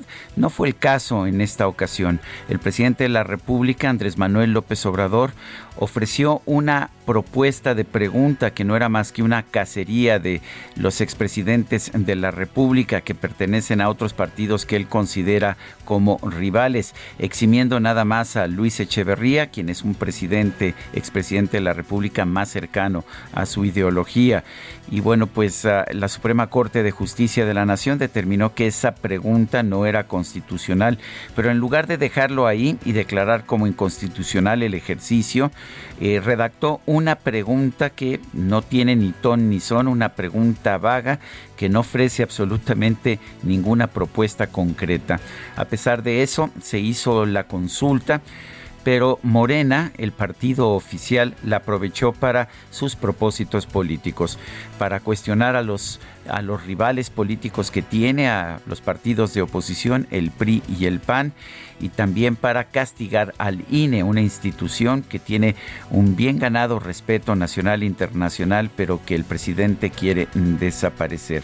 Al final, pues ¿qué fue lo que vimos? Vimos que nada más votó aquella gente que es partidaria del presidente, tanto así que 97% aproximadamente de quienes participaron votaron a favor del sí y sin embargo votó solamente el 7% de los votantes registrados. Aunque es una cifra significativa, 7 millones de mexicanos, es muy por debajo del 40% que se necesitaría para una consulta que realmente fuera vinculante. A final de cuentas, un desperdicio, una simple cacería política de rivales que no ha servido para absolutamente nada más que para desperdiciar el dinero del pueblo. Yo soy Sergio Sarmiento y lo invito a reflexionar.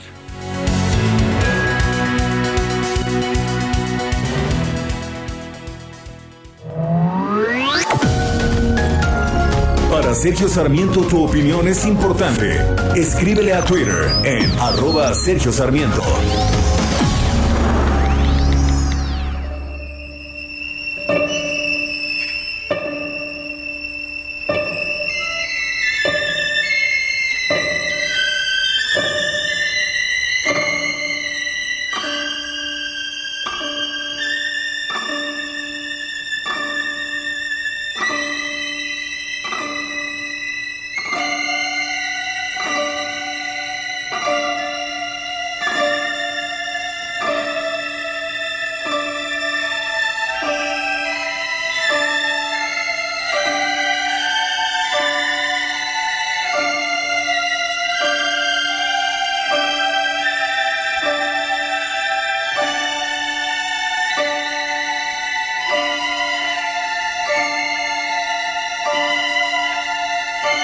Sinfonía número uno, Sinfonía de Antígona de Carlos Chávez, uno de los grandes compositores clásicos mexicanos. Lo estamos escuchando en su aniversario luctuoso.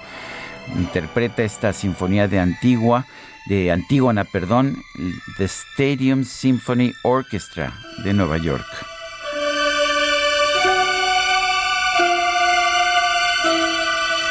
Y vámonos, vámonos a los mensajes. Buenos días, Lupita y Sergio. Esta 4T, según la austeridad, cuando les conviene, nuevamente tirando dinero a la basura con este fracaso anticipado de la consulta popular y más con la actitud cobarde de López Obrador que tira la piedra y trata de esconder la mano. Deberían de haber empleado ese dinero en la compra de medicamentos que hacen falta. Saludos cordiales a todo su equipo. Atentamente, Javier Cruz. Dice otra persona, gracias por su profesionalismo, Sergio y Lupita. Buen día. En relación con la pregunta de Sergio, la consulta sí fue un ejercicio democrático, fallido por cuanto esperaban sus promotores, aunque determinó la cantidad de voto duro de Morena y la 4T, que de nueva cuenta manipulará los resultados a su favor y contra el INE. Dicha innecesaria consulta, muy costosa por cierto, Abraham Álvarez, en la colonia Santa Rosa de la GAM, en la Ciudad de México. Y Centauri 75 dice, tendríamos que preguntarnos si realmente fue un fracaso de una consulta popular o un fracaso ciudadano que piensa que solo cada seis años se logra un cambio. Es decepcionante que ni siquiera sepamos hacer uso de un derecho. De todas formas, el gasto estaba ya realizado. Y nos manda un mensaje Ernesto Cabral Saucedo de Coahuila. Trabajó, de hecho, fue corresponsal nuestro durante mucho tiempo. Dice que está en la Ciudad de México. Le mandamos un abrazo y ahora nos comunicamos con él. Son las 8 de la mañana con 36 minutos. Sergio Sarmiento y Lupita Juárez.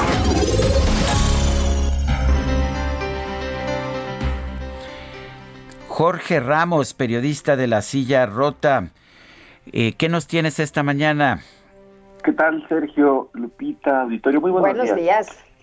Eh, el reloj marca las 7.30 de la mañana y en el puesto hay tortas de jamón, de salchicha, queso de puerco, pierna y huevo, así como cuernitos, hot dogs, gelatinas y café, entre otros productos. Tenemos la típica del Chavo del Ocho, eh, bromea un poco Vanessa Nicolás Vargas, ella es una joven psicóloga que hace más de un año, eh, sobre todo a partir de la pandemia, perdió su trabajo y encontró pues en el comercio informal una opción para subsistir. Eh, hasta abril pasado ella nos relata a la silla rota, trabajaba como reclutadora en una cadena de tiendas de conveniencia, pero pues llegó la pandemia, llegó el recorte, cuando apenas llevaba siete meses ella en esa empresa. Eh, pues en febrero de este año había siete millones ochocientos setenta y un mil 891 mujeres registradas con un empleo formal ante el Instituto Mexicano del Seguro Social, pero entre marzo y julio de este año, en 388 mil de ellas perdieron su fuente de ingreso. Hay datos del INEGI que señalan que justo a partir de la pandemia, hacia eh, finales del 2020, eh, el 71% de quienes habían perdido su trabajo y no habían podido regresar a un empleo formal, el 71% de ellas, de estas personas, eran mujeres. La silla rota les contamos qué está pasando, porque lo que nos dice eh, Vanessa es que cuando va a buscar trabajo están prefiriendo a los hombres. Ahí está la historia y ahí está la historia en la silla rota, Sergio Lupita. Bueno, pues están prefiriendo a los hombres, que pues qué mal, ¿no? Jorge Ramos, gracias y un fuerte abrazo. Fuerte abrazo y buen día. Bueno, y en México se acumularon 241.034 muertos confirmados por COVID-19, de acuerdo con información de la Secretaría de Salud. Y Gerardo Suárez, cuéntanos, buenos días. Muy buenos días, Sergio Lupita. México llegó a 241.034 muertes confirmadas por COVID-19, 128 más que el día anterior. Ayer la Secretaría de Salud indicó que se han confirmado en total 2.854.992 casos de coronavirus, es decir, 6.740 más que el sábado. En su comunicado técnico diario, la dependencia federal añadió que hay más de 131.000 casos activos estimados de COVID-19, los cuales representan a las personas que aún pueden transmitir el virus en estos momentos. La epidemia en México sigue en ascenso, pues al iniciar la presentación de datos de la semana 29, se observa un incremento del 16% en contagios comparado con la semana anterior. Esta semana 29 transcurrió del 19 al 25 de julio pasados. En las hospitalizaciones, la cama, las camas generales, la ocupación de camas generales se mantuvo en 46% y la de camas con ventilador en 38%. Y en cuanto a la vacunación, la Secretaría de Salud detalló que hasta el momento 47.4 millones de personas ya han sido vacunadas con al menos una dosis contra la COVID-19, cifra que equivale al 53% de la población mayor de edad o bien al 37.6% de la población total en México. Sergio Lupita, la información que les tengo. Muy bien, muchas gracias Gerardo. Buenos días. Igual para ti, buenos días. La Secretaría de Salud de la Ciudad de México señaló que es necesario el regreso a clases porque los estudiantes presentan problemas mentales y de socialización. Vámonos con Jorge Almaquio que nos tiene la información. Adelante, Jorge. Gracias, Sergio Lupita, amigos, así es. Y además estarían menos expuestos en las escuelas que en las calles, comentó la titular de la dependencia, Oliva López, quien expresó que es importante avanzar a la nueva normalidad de manera gradual, paulatina y segura, porque pues ya se registran efectos nocivos en todas las personas, pero en particular en los escolares. Así lo comentó, escuchemos. Y además en términos de la salud mental, lo señalaba, y la sociabilidad de las personas, en particular de los niños, los jóvenes, es necesario retornar a clases. Además se ha planteado que será voluntario y en acuerdo con las comunidades escolares. Y bueno, López Arellano recordó que en una primera etapa de regreso a clases hubo ocho casos de niños contagiados de más de 1.500 escolares que regresaron lo que representa la dimensión de lo que se puede proteger y evitar, además de que dijo, hasta ahora los niños eh, no desarrollan en términos generales cuadros graves de COVID. Datos de la Agencia Digital de Innovación Pública señalan que en la Ciudad de México existen 5.000 casos activos de una población de 2.1 millones de personas menores a los 18 años que hay en la capital del país. Y bueno, pues manifestó en conferencia de medios la eh, titular de salud que es necesario que eh, pues se revisen estas situaciones. Escuchemos. Me parece fundamental participar en este histórico evento. Es histórico porque es la primera vez que hay una consulta popular eh, formal. Ha habido muchas eh, impulsadas por la propia ciudadanía, pero en este caso es una consulta popular constitucional y me parece fundamental y por eso he venido a participar. Y bueno, pues en este en esta información la secretaria de Salud también informó que la variante Delta del SARS-CoV-2 es dominante en el 85% de los casos que se registran actualmente en la Ciudad de México. En conferencia de medios, en donde se dio a conocer la vigésimo tercera fase de vacunación, la encargada de los servicios médicos de la capital del país expuso que desde hace dos semanas se identificó la preponderancia de esta variante. Ahí expuso que ante esta situación el llamado es que a la gente se siga cuidando, no bajar la guardia, usar el cubrebocas y no asistir a espacios con aglomeraciones con toda la información que ya se conoce para la protección. Sergio Lupita, amigos, el reporte que les tengo. Bueno, gracias Jorge Almaquio por este reporte. Buen día, hasta luego. Son las 8 de la mañana con 42 minutos, 8 con, 40 y, con 43. Adelante, Lupita. Pues resulta que la Asociación Nacional de Fabricantes de Artículos Escolares, eh, Sergio, eh, señala que es necesario, es necesario el regreso a, clases porque los estudiantes presentan problemas ya eh, mentales y bueno, pues también el tema de, de el, pues que este sector está muy eh, golpeado, ¿no? Este de los útiles escolares, así que bueno, pues también ya están pidiendo que se regrese a las clases presenciales, más lo que ya nos contaba Jorge Almaquio de las afectaciones a los niños. Oye, y la gobernadora electa de Chihuahua, Maru Campos, dio positivo a una prueba PCR de coronavirus, así lo anunció este domingo a través de sus redes sociales. El pasado jueves, Maru Campos acompañó a un evento al dirigente nacional del PAN, Marco Cortés, quien también dio a conocer el viernes que contrajo coronavirus. De hecho, aparecen en unas fotografías ahí sin el cubrebocas. El sábado la gobernadora electa se practicó una prueba de antígenos que resultó negativa, sin embargo, se sometió a una prueba PCR para detectar coronavirus en la que sí salió positiva. Bueno, son las 8 con 44 minutos, 8 con 44. Le recuerdo nuestro número para mensajes de WhatsApp 55 20 10 96 47. Bueno, y eh, con esta tercera ola de, de la enfermedad del COVID-19, muchos países del mundo están empezando a considerar nuevas acciones. Para empezar, el Reino Unido va a ofrecer vacunas de refuerzo contra el COVID-19 a 32 millones de británicos a partir de inicios de septiembre y eh, hasta 2.000 farmacias van a estar involucradas en la nueva fase de inmunización. Sí, allá en la Gran Bretaña no es el ejército el que distribuye, son los sistemas tradicionales de distribución de medicinas y las farmacias son las que tienen finalmente las vacunas. Se espera que la campaña de tercera dosis comience alrededor del 6 de septiembre a fin de completar la fase de refuerzos contra el COVID-19 a inicios de diciembre según las estimaciones del plan que dio a conocer el gobierno. La medida se prevé eh, se prevé en medio del debate sobre la aplicación de una tercera dosis de la vacuna contra COVID-19 en distintos países del mundo. Va a haber descuentos en aplicaciones de comida a domicilio de taxi como incentivos a los británicos para promover la vacunación entre los más jóvenes, que suelen ser los más resistentes a vacunarse. Esto lo anunció el ministro de Salud, Sajid Javid. En un comunicado, Javid animó a las personas de entre 18 y 29 años, que son las más reacias a vacunarse, a aprovechar estos descuentos y recordó que la vacuna anti-COVID no solamente los protege a ellos y a sus allegados, sino que les permitirá volver a hacer muchas de las cosas que echan de menos.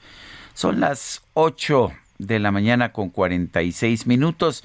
Vámonos a un resumen de la información más importante de este 2 de agosto de 2021.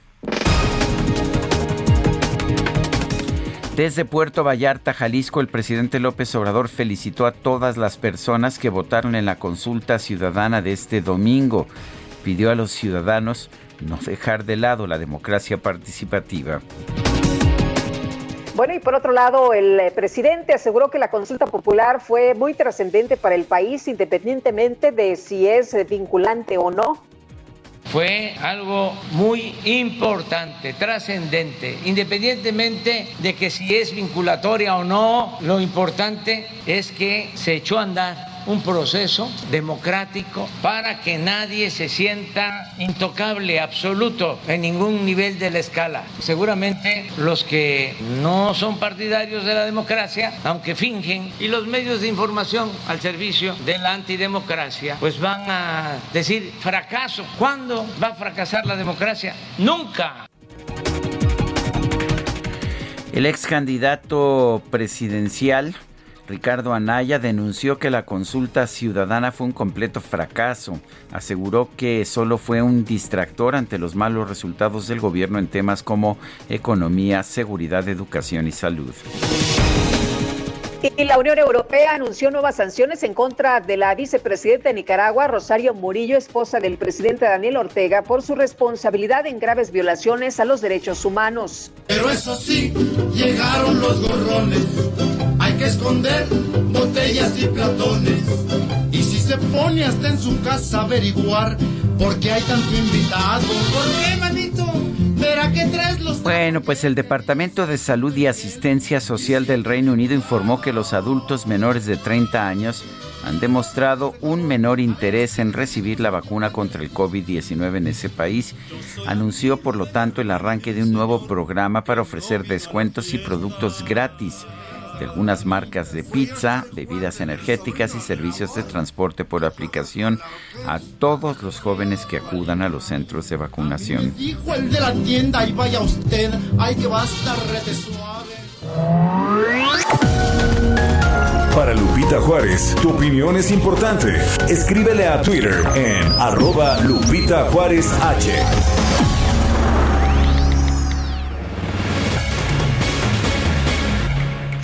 Bueno, ¿y qué piensa la Coparmex sobre la nueva regulación que establece topes a los precios del gas? Vamos a platicar con José Medina Mora, presidente de la Confederación Patronal de la República Mexicana. José, muchas gracias como siempre por platicar con nosotros. Buenos días.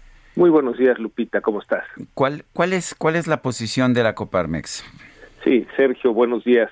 Eh, bueno, en primera instancia, reconocer que efectivamente el precio del gas LP ha subido eh, debido principalmente a la subida del precio internacional del petróleo.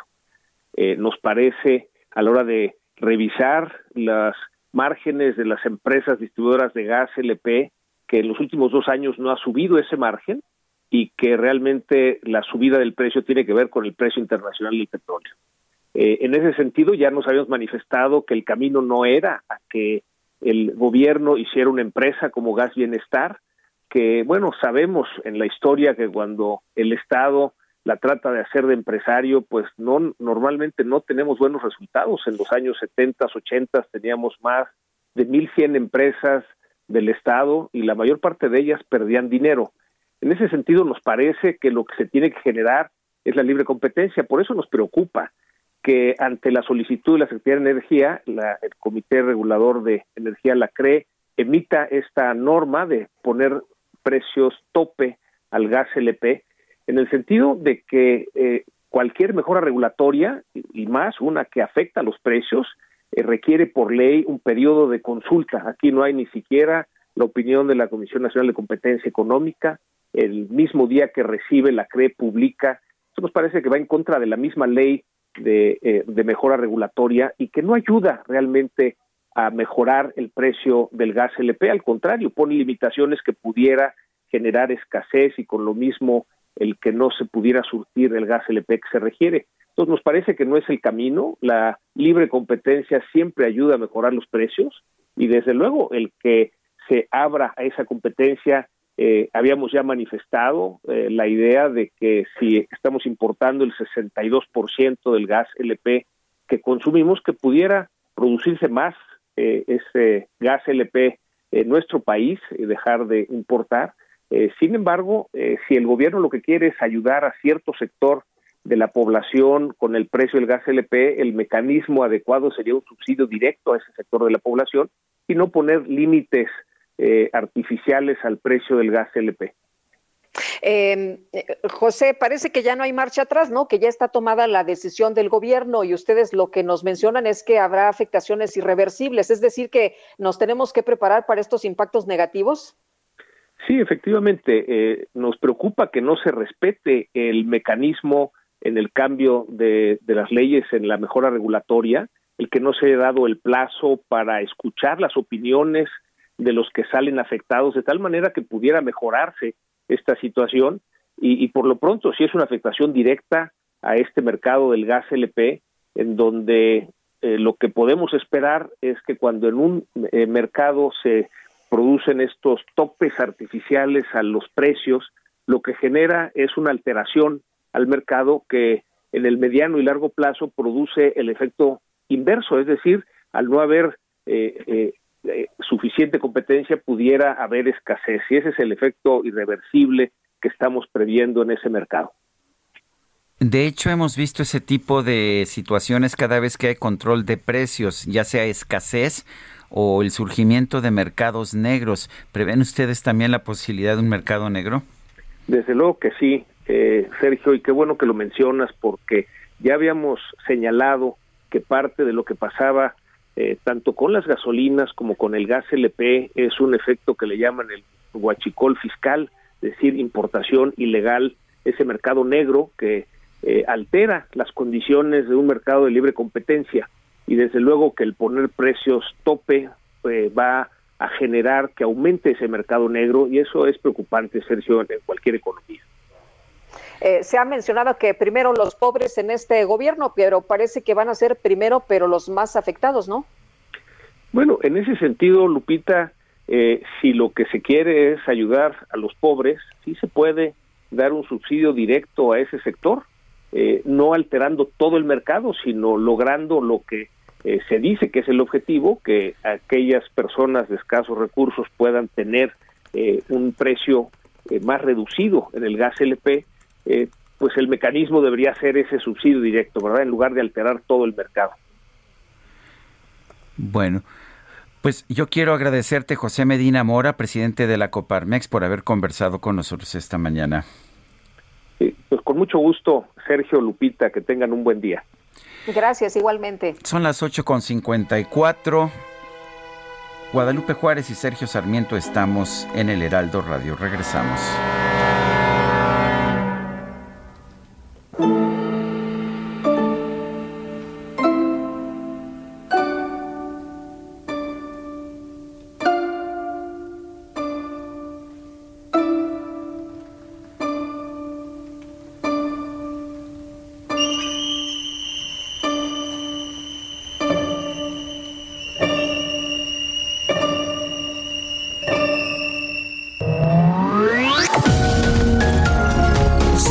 Sarmiento y Lupita Juárez quieren conocer tu opinión, tus comentarios o simplemente envía un saludo para ser más cálida esta mañana.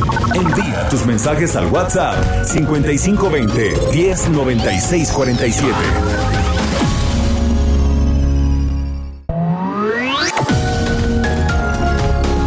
Continuamos con Sergio Sarmiento y Lupita Juárez por El Heraldo Radio.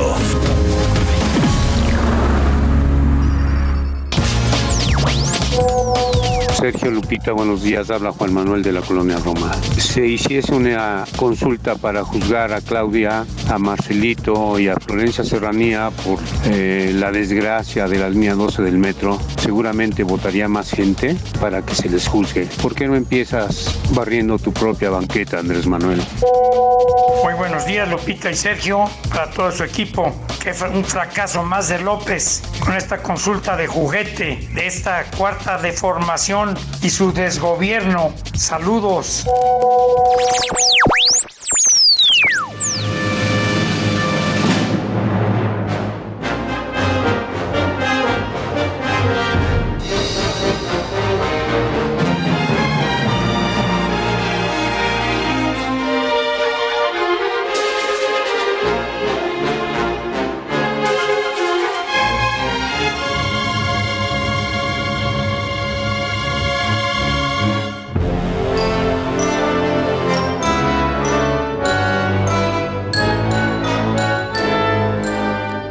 Carlos Chávez nos ofrecía música descriptiva, música que fortaleció la Escuela Nacional, la Escuela Nacionalista de la Música Mexicana. Esto que estamos escuchando son los paisajes mexicanos, interpreta la Orquesta Sinfónica del Estado de México bajo la dirección de Enrique Batis. Carlos Chávez falleció el 2 de agosto de 1978 en la Ciudad de México.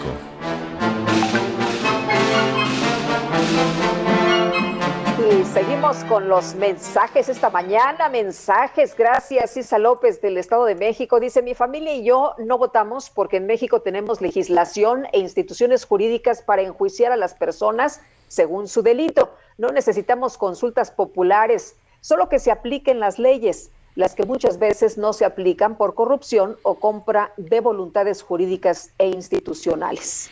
Dice otra persona, buen día, inicio de semana y excelente mes. Soy Oralia Mojica. Que nadie subestime nuestra capacidad de pensamiento, decisión y opinión para que no pregonen que el INE es el culpable de los resultados que... Qué manera de tirar nuestro dinero. Mejor pónganse a trabajar. Gracias. Bueno, y en Fast Track el Senado aprobó con 85 votos a favor y 22 en contra las reformas a diversos ordenamientos para prorrogar hasta el primero de septiembre la entrada en vigor de la reforma en materia de subcontratación. Y Misael Zavala, cuéntanos, buenos días. Buenos días, Lupita. Buenos días, Sergio. Efectivamente, como bien lo comentas, eh, Lupita, en poco menos de cinco horas, el Congreso de la Unión, tanto la Cámara de Senadores como la Cámara de Diputados, consumaron ya el decreto para aplazar 30 días más el que las empresas y personas puedan registrarse ante el gobierno federal para seguir ofreciendo servicios de subcontratación especializada, así como ajustar a los empleados a las nóminas y que estos ya no estén subcontratados. Este, el Senado eh, y tanto la Cámara de Diputados avalaron darles un mes más a la iniciativa privada a que regularice su situación conforme a la, a la reforma sobre subcontratación.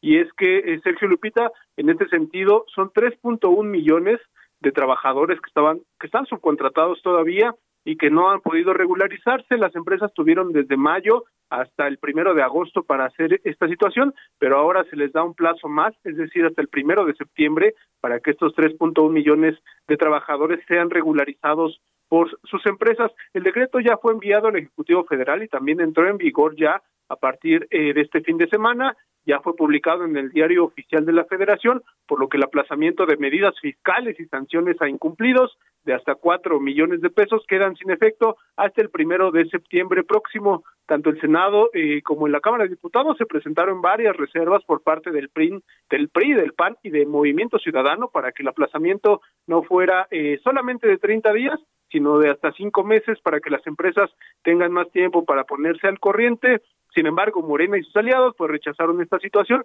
y únicamente avalaron que sean 30 días. Hasta aquí la información, Sergio Lupita. Gracias, Misael. Gracias, buenos días.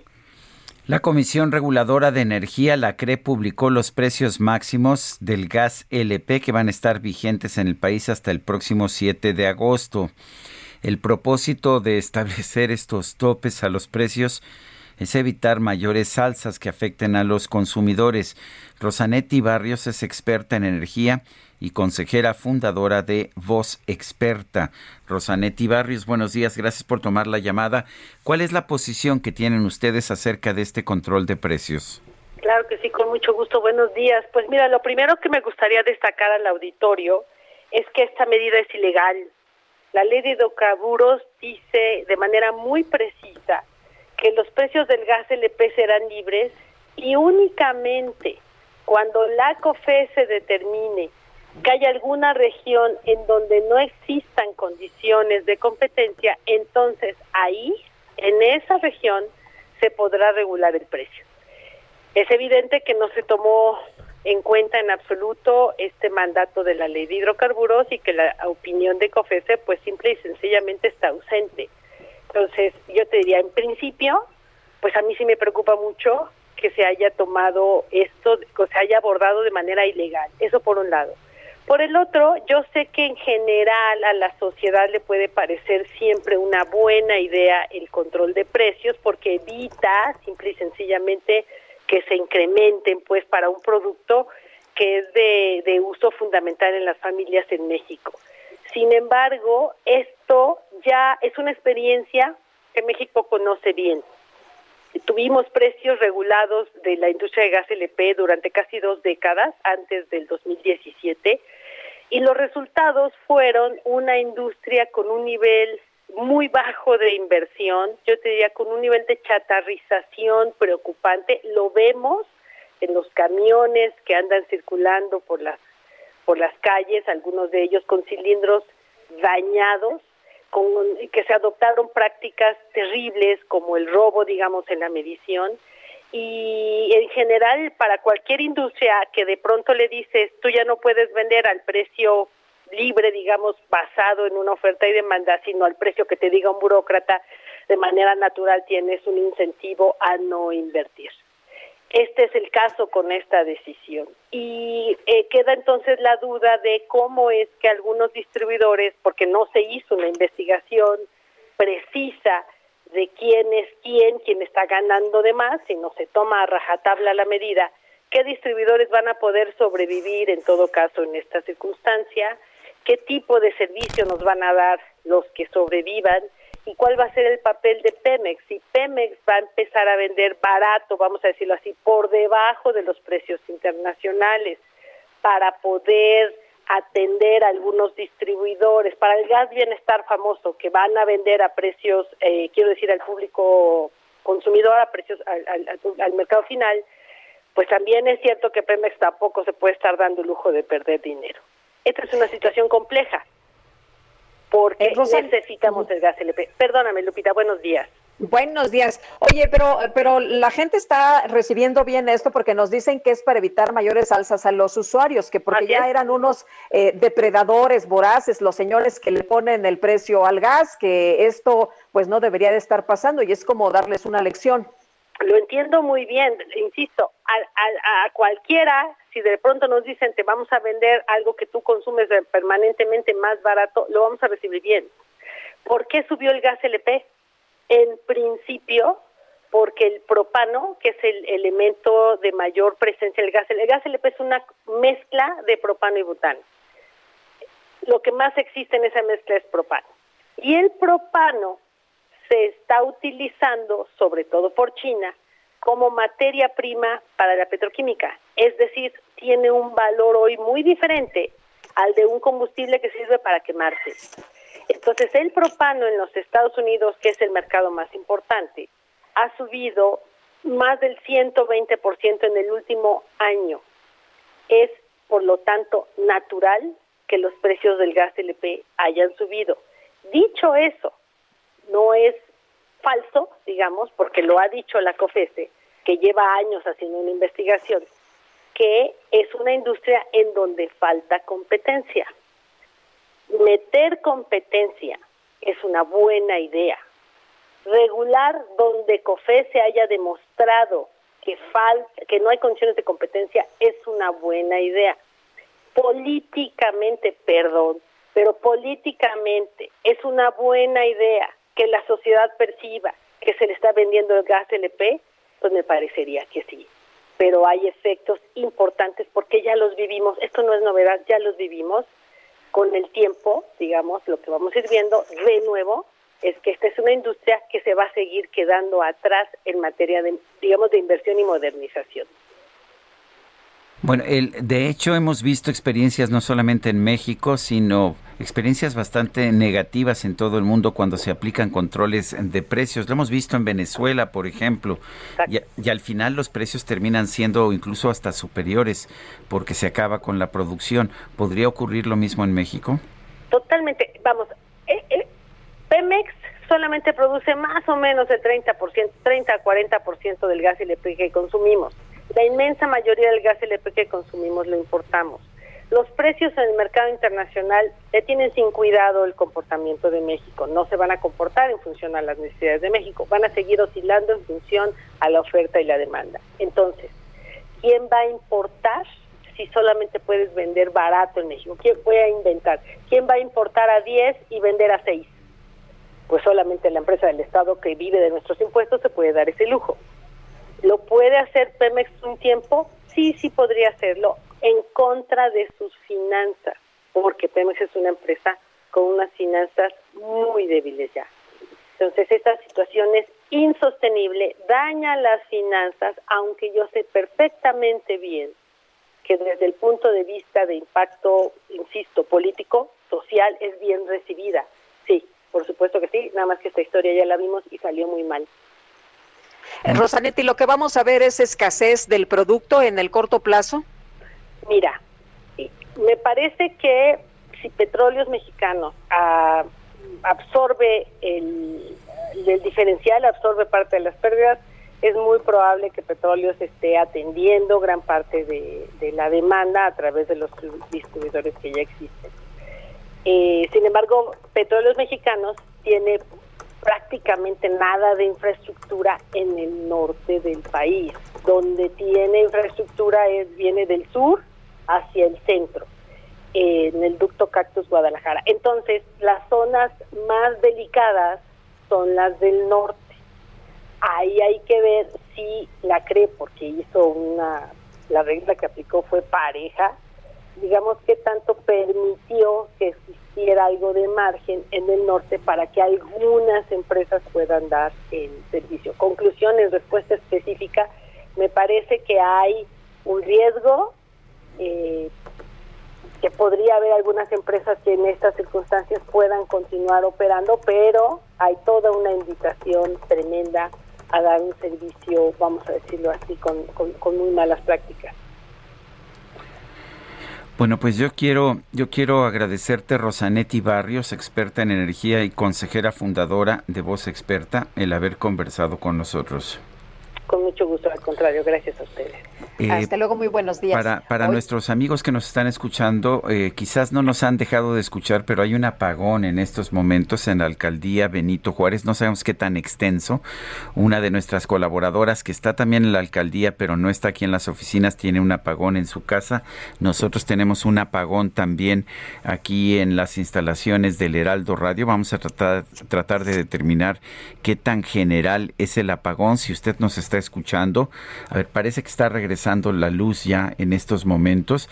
Eh, si usted sufrió un apagón, por favor díganos si lo sufrió o no lo sufrió y dónde fue precisamente para que tengamos una idea de si fue uno de estos, ah, si fue un simple apagón muy localizado o si fue un apagón generalizado en distintos puntos de la Ciudad de México.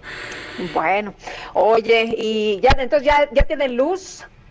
Aquí acaba de regresar en estos momentos estuvimos sin luz un, pues me imagino que unos cuatro o cinco minutos. Uno de ah, esos apagones que nos dijeron que ya nunca iban a tener lugar. ¿verdad? Así es. Que ya nunca jamás íbamos a, a, ser testigos de los apagones. Bueno, rapidísimo, les comento que la Profeco advirtió que los distribuidores de gas que no respeten el precio máximo determinado por el gobierno federal perderán el permiso de la Comisión Reguladora de Energía se publicó el 28 de julio, el 28 pasado, la regulación de precios máximos de gas LP y esto no impide la competencia, más bien es lograr, dicen, una competencia justa. La Secretaría de Economía determinó, como le decíamos tempranito hoy por la mañana, 145 regiones en todo el país y luego la Secretaría de Energía hizo los cálculos que toman en cuenta la utilidad bruta, los gastos, el traslado y el precio que tiene cada una de las distribuidoras. Pues esto es lo que nos está diciendo Ricardo Sheffield. Eh, aguas, aguas. Y bueno, pues esperemos, esperemos, Sergio, que la situación no sea como pues los analistas la están viendo, ¿no? Muy, muy grave. Bueno, pues son las 9 de la mañana con 15 minutos y vámonos con Mariano Riva Palacio. Sergio Sarmiento y Lupita Juárez.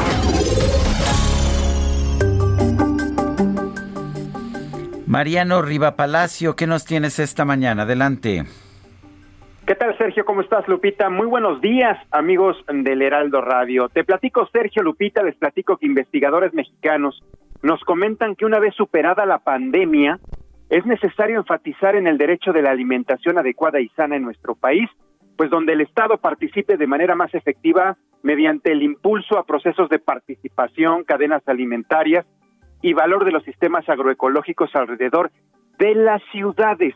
Y esto lo comentan, Lupita, porque cada vez es mayor la concentración de personas en las grandes urbes, tendencia que seguirá presentándose en los próximos años, por lo que es necesario, dicen, implementar alternativas de producción de alimentos para satisfacer la demanda local, aprovechar mejor los espacios públicos, alentar las cadenas de producción, reducir el impacto ambiental y generar empleos mediante la agricultura urbana y periurbana. No sé si recuerden que al principio de la pandemia, eh, de la pandemia el año pasado platicábamos de que también eh, nos invitaban a impulsar lo que es la agricultura urbana. Ahora nos comentan que es necesario hacerlo una vez superada la pandemia, porque más del 90% de las variedades de cultivo que alimentaban al humano han desaparecido y 690 razas de ganado se han extinguido, de tal manera que hoy dependemos de 15 especies de cultivo y ocho variedades de animales. A partir de los años 60, Sergio se ha advertido de la necesidad de impulsar la producción de alimentos provenientes de la agricultura orgánica, pues cuyo origen sea el ámbito familiar, indígena, campesino, incluso afroamericano, sin el interés de la exportación. Los expertos además consideran que se requiere alentar las cadenas de producción como ventas directas en finca, trueques, ferias, tianguis, repartos a domicilio o agricultura apoyada por la comunidad, nuevamente haciendo énfasis una vez que superemos la pandemia. Para que nos demos una idea, Lupita, de cómo está el panorama, en América Latina hay proyectos de este tipo, como es el caso de Chile, el cual cuenta con el apoyo de universidades privadas. Está también la Feria Verde en Costa Rica, que es impulsada por organizaciones no gubernamentales, y también está el caso de la Familia de la Tierra en Colombia, que tiene el apoyo de empresas particulares. En nuestro país está el mercado alternativo Tlalpan, ah, seguramente han de haber escuchado de él, que es impulsado por la Universidad Autónoma del Estado de México, y también tenemos el Tianguis Orgánico de Chapingo, con ayuda de la Universidad Autónoma de Chapingo. Pero para lograr consolidar un proyecto así como el que quieren impulsar los investigadores científicos mexicanos de mejorar la alimentación y también impulsar la agricultura urbana, Sergio, Gerardo Torres Salcido, que es uno de los investigadores que lo impulsa y trabaja en la UNAM, sugiere construir políticas públicas con enfoque de derechos, universalidad y corresponsabilidad.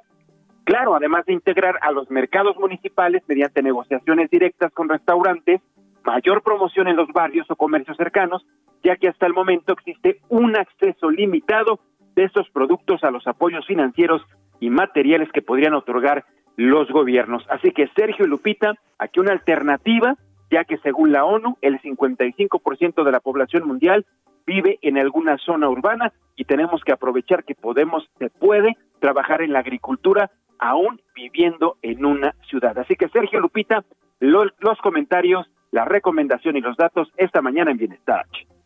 Diana Riva Palacio, muchas gracias, fuerte abrazo. Gracias Sergio, muy buenos días a todos. Bueno, y en seguimiento a su compromiso por ayudar a que millones de personas accedan a las vacunas contra COVID-19, Facebook anunció que apoyará la campaña que la vacuna nos una y Salomón Goldenberg es gerente de políticas públicas en Facebook para México. Salomón, muchas gracias por platicar con nosotros sobre esta iniciativa. Muy buenos días. Lupita, Sergio, muy buenos días, muchas gracias por la entrevista y buenos días a todos que nos escuchan. Salomón, cuéntanos eh, exactamente qué es esta campaña, que la vacuna nos una.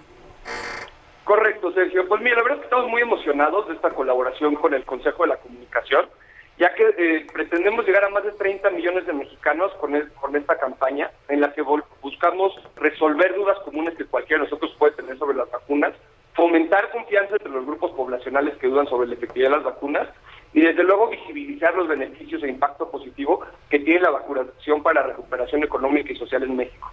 Esto se vuelve aún más necesario a medida que más personas son elegibles para inmunizarse. Desde luego estamos trabajando usando nuestro alcance y escala de nuestra tecnología para ampliar la voz de todos los expertos en salud y apoyar los esfuerzos de vacunación de los gobiernos y organizaciones en todo el mundo. Estamos ayudando en más de 170 países con autoridades, organizaciones y entidades subnacionales y al día de hoy hemos conectado a más de 2 mil millones de personas con información oficial de COVID-19. Oye, Salomón, ¿qué tanto se consume esta información en Facebook sobre la vacuna, sobre este tema de, acceso a la misma y sobre COVID? Este, pues mucho. Eh, nosotros recientemente eh, incluimos también un cambio en nuestras políticas para, fomentar el tipo de contenidos que, uno puede ver en Facebook este, y también comprender combate a la información falsa. Desde que inició la pandemia hasta ahora hemos eliminado más de 18 millones de piezas de desinformación sobre COVID. También hemos etiquetado y reducido la visibilidad de más de 167 afirmaciones sobre COVID-19 que han sido desacreditadas por nuestras redes socios verificadores de datos para que menos personas lo vean y cuando lo hagan tengan el contexto completo.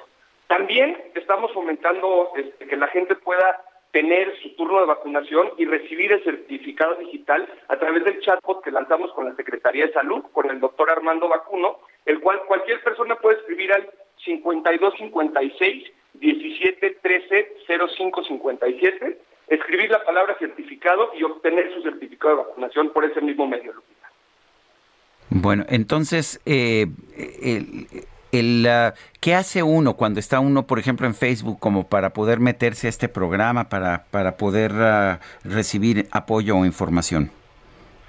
Sí, hay dos vías, Sergio. Por una parte, la campaña que estamos lanzando con el Consejo de la Comunicación, que esperamos llegar a más de 30 millones de personas y esto aparecerá directamente eh, en su newsfeed. Y por otro lado, el chatbot de WhatsApp, el doctor Armando Vacuno, que las personas pueden escribirle, insisto, para poder tener una cita de vacunación, para que le recuerde de su segunda cita o si tiene algún tipo de duda sobre los efectos. Y por último, escribir la palabra certificado para poder obtener el certificado digital de vacunación, Sergio.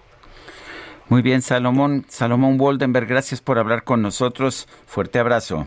Muchas gracias por tu tiempo. Saludos, Sergio. Saludos, Hasta luego, igualmente, Salomón, muchas gracias, muy buenos días. Oye, y en su cuenta de Twitter, la gobernadora electa de Chihuahua, Maru Campos, ha dado a conocer que desde ayer por la tarde ingresó a un hospital como parte de los cuidados y la supervisión médica diaria para superar pronto la enfermedad. Ella dio a conocer en esta misma cuenta de Twitter el día de ayer por la tarde que había resultado positiva a la prueba de COVID-19. Así que, pues, esta mañana, hace apenas unos minutos, está dando a conocer que ingresó al hospital.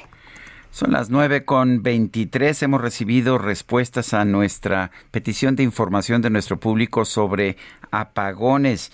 Dice, dice Ernesto Tejeda, acaba de tronar en tres ocasiones lo que al parecer son distintos transformadores y nos quedamos sin luz en la del Valle, en la Ciudad de México.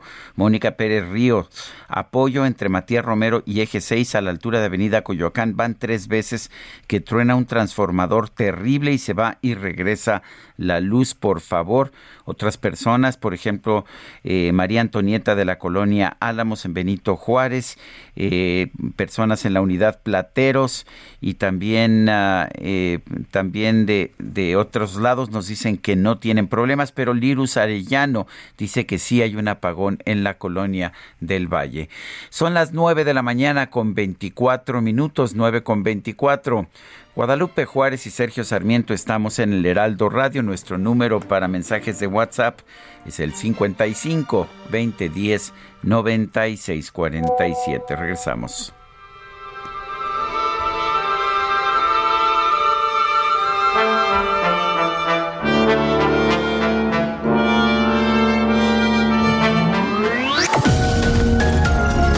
Sergio Sarmiento y Lupita Juárez quieren conocer tu opinión, tus comentarios o simplemente envía un saludo para ser más cálida esta mañana. Envía tus mensajes al WhatsApp 5520 109647.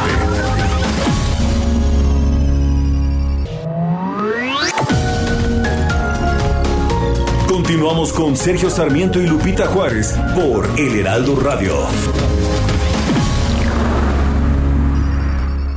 Amigos del Heraldo Radio, con Citibanamex y Bancanet Empresarial, estás a un paso de hacer crecer tu empresa, porque puedes realizar operaciones en cualquier lugar y en cualquier momento desde el portal Conoce tu saldo o descarga tu estado de cuenta desde donde estés.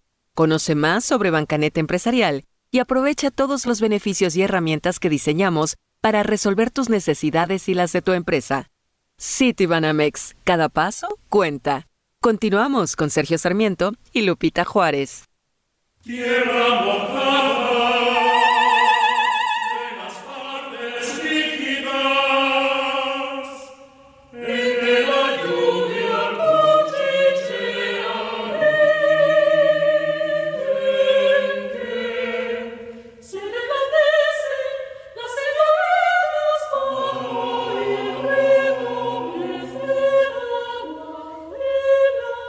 Otra probadita de la música del compositor mexicano Carlos Chávez, fallecido el 2 de agosto de 1978. Esto se llama Tierra Mojada. Interpretan los solistas del Instituto Nacional de Bellas Artes con Rufino Montero a la cabeza.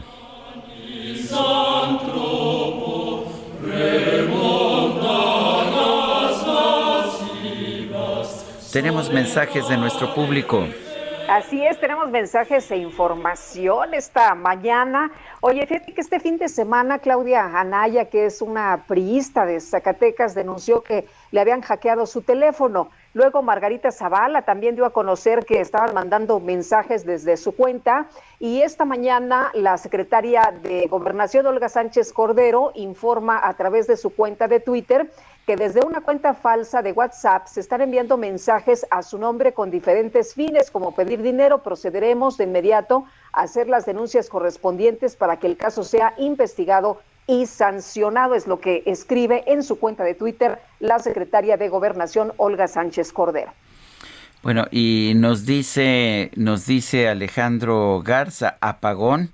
Seguramente están quemando pasto en Tamaulipas. Bueno, nos dice también eh, una persona en el auditorio, reciban un cordial saludo desde Catepec. Les comento que desde ayer en la tarde se fue la luz en la colonia Jardines de Santa Clara, específicamente por la calle 14 y todavía seguimos sin luz. Yo de plano puse mi radio de pilas para escucharlos. Bueno, a ver, una atento, atenta petición a la Comisión Federal de Electricidad, esto allá en Ecatepec, en la colonia Jardines de Santa Clara. El gobierno de la Ciudad de México tiene instaladas más de 13.000 antenas que mediante Wi-Fi proveen Internet gratuito a la población, pero en muy pocas ocasiones funcionan. Pocas, a mí nunca me ha tocado que funcionen, pero bueno.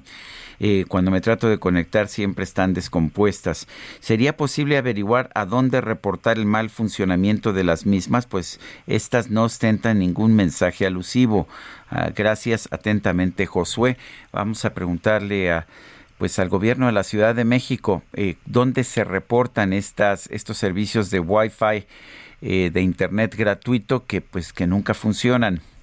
Y Miguel Delgadillo nos escribe esta mañana y nos dice, este ejercicio cuyo fondo fue absolutamente demagógico nos muestra decrecimiento en la popularidad del gobierno cuaternario. Baste para demostrarlo el porcentaje primero de participación y por el otro lado de quienes opinaron que no estaban de acuerdo en la propuesta. Así también recordemos que Morena se curó en salud percibiendo con anticipación el fracaso de su intención y como siempre culpando a los demás de su incapacidad de convocatoria. No todos los que confiaron en AMLO siguen creyendo en él. Son las nueve con treinta y cuatro minutos. Y a partir de ahora, tú, tú, tú, tú, escucharás desde el Olimpo. La micro deportiva. Esto, esto, esto un party por debajo del agua. Baby, busca tu paraguas. Estamos bailando como peces en el agua como pues en el agua, agua. No existe la noche ni el día, aquí la fiesta mantiene encendida. ¿Cómo se ve que ya llegó la micro deportiva con todo y nuestro queridísimo Julio Romero? ¿Cómo estás, Julio? Buenos días.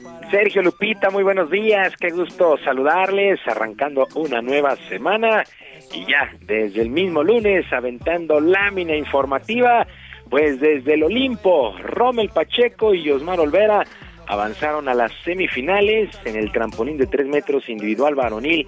allá en los Juegos, el Yucateco y abanderado nacional, hay que recordar que es el abanderado nacional, finalizó en el tercer lugar de este clasificatorio, mientras Colvera remontó desde el lugar 25 y terminó en el sitio 9, así es que ambos, ambos clavadistas siguen con vida.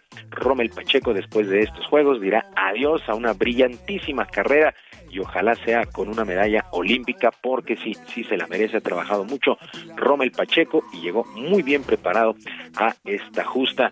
Por su parte, la delegación nacional ganó su tercera medalla, fue otro bronce, gracias al tercer lugar que consiguió Aremi Fuentes en levantamiento de pesas en la categoría de 76 kilogramos.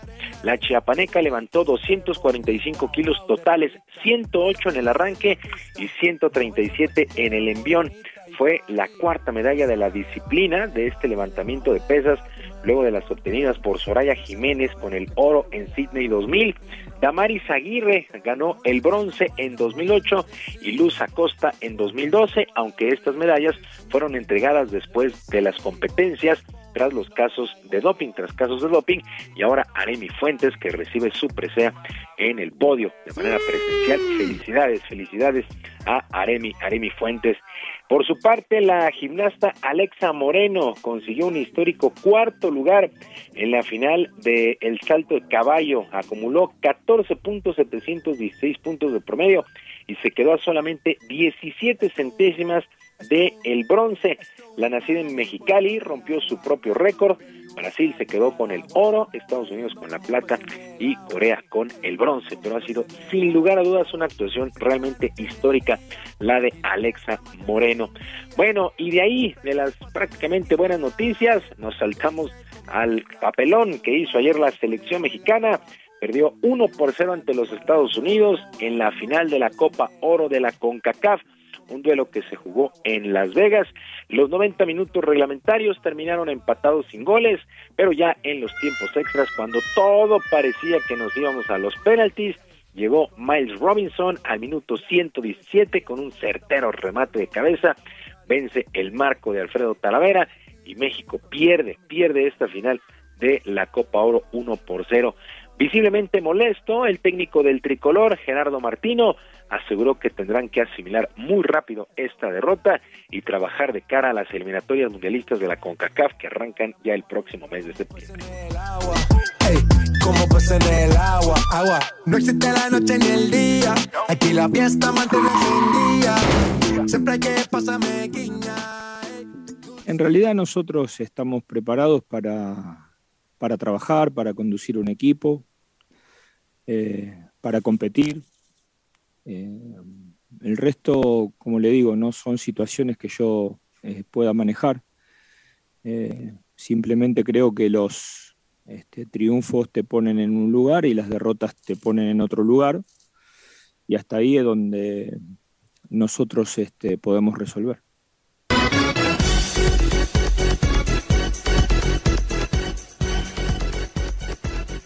Bueno, decimos que es un papelón porque Estados Unidos no fue con su selección principal, aparentemente México sí.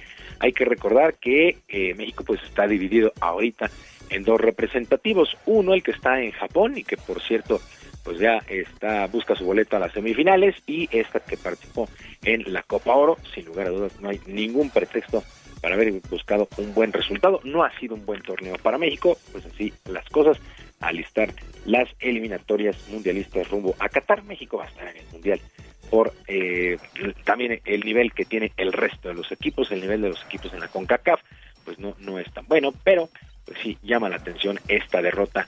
Bueno, también se llevó a cabo la jornada 2 del torneo Grita México en el fútbol local, resultados totales, resultados finales, Mazatlán 2 por 1 sobre Pachuca, las Chivas le pegaron 2 por 0 al Puebla, León venció 2 por 1 a Cholos, América venció 2 por 1 a Necaxa, Monterrey 2 por 0 sobre los Pumas, el Atlas también le pega 2 por 0 a Juárez, Toluca remontó el marcador y, venció 3 por 1 a los Tigres de la U de Nuevo León el día de ayer en el estadio Nemesio 10, donde por cierto llamó la atención que tres personas, tres personas fueron retiradas del estadio por hacer el famoso grito cuando despeja el portero rival, están avisados, el que lo haga y sea descubierto va para afuera y por lo pronto el día de ayer tres, tres personas le fueron desalojadas del estadio Nemesio 10 por andar de chistosos con este grito que ya la verdad es que pasó de moda, no está bien. Santos empató uno con el campeón Cruz Azul y para el día de hoy cierra la jornada 2 con el duelo entre el San Luis y los Gallos Blancos del Querétaro. En otras cosas, el pitcher mexicano Julio Urias eh, logró su triunfo 13 de la campaña en el béisbol de las grandes ligas con los Dodgers de Los Ángeles que apalearon 13 por 0 a los Diamondbacks de Arizona. El sinaloense trabajó por espacio de cinco entradas completas, le pegaron solamente cuatro hits, no regaló base por bolas y ponchó a siete enemigos. En otros resultados, las mantarrayas de Tampa Bay vencieron 3 por 2 a las Medias Rojas de Boston, los Yankees 3 por 1 sobre los Marlins, los Rojos de Cincinnati siete carreras por una vencieron a los Mets de Nueva York cómo está el asunto, cómo están los líderes en las distintas divisiones, ya en la segunda mitad de la campaña. En la Liga Americana, la división este la comanda el equipo Tampa Bay, la central las Medias Blancas de Chicago y el oeste los Astros de Houston. En la Liga Nacional, los Mets de Nueva York, los Cerveceros de Milwaukee y los Gigantes de San Francisco son los líderes de división. Y el piloto francés Esteban Ocon del equipo Alpine ganó el Gran Premio de Hungría el día de ayer, fecha 11 de la temporada. Qué accidentada carrera. También tuvo pues, la lluvia, la lluvia estuvo presente. Ocon terminó por delante de Sebastian Vettel de Aston Martin y del británico Lewis Hamilton de Mercedes. Por su parte, el mexicano Sergio Pérez pues abandonó muy temprano la carrera luego de arrancar en el cuarto sitio. Él quedó en medio del choque entre Valtteri Bottas y Lando Norris y tuvo que abandonar, sí, muy, muy accidentada la carrera el día de ayer en Hungría, ya fecha 11 de la campaña en la Fórmula 1. Sergio Lupita, amigos del auditorio, la información deportiva este lunes. Que sea una extraordinaria semana. Yo les recuerdo nuestras vías de comunicación. En Twitter estoy en arroba jromerohb, en arroba jromerohb, además de nuestro canal de YouTube, Barrio Deportivo, Barrio Deportivo en YouTube, todos los días a las 5 de la tarde con mucha diversión y por supuesto la mejor información deportiva. Yo les deseo una extraordinaria semana y les dejo un abrazo a la distancia. Muy bien, muchas gracias Julio Romero. Bonito día para todos. Gracias, buenos días.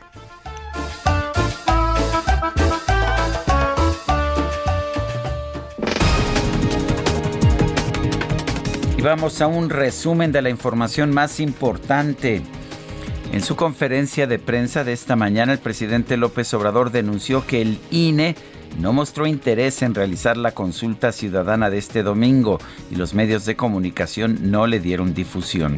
Los medios, silencio por completo, tache, solo unos medios excepcionales. Por ejemplo, la jornada es un poco tengan para que aprendan a los otros medios. Pero claro, ¿cómo les va a convenir la democracia a las grandes empresas de comunicación? Si ellos eran los que mandaban antes, ya lo he dicho muchas veces, no era el cuarto poder, el segundo, y a veces llegaron a ser el primer poder. Ellos ponían a las autoridades, llegaron a poner a un presidente.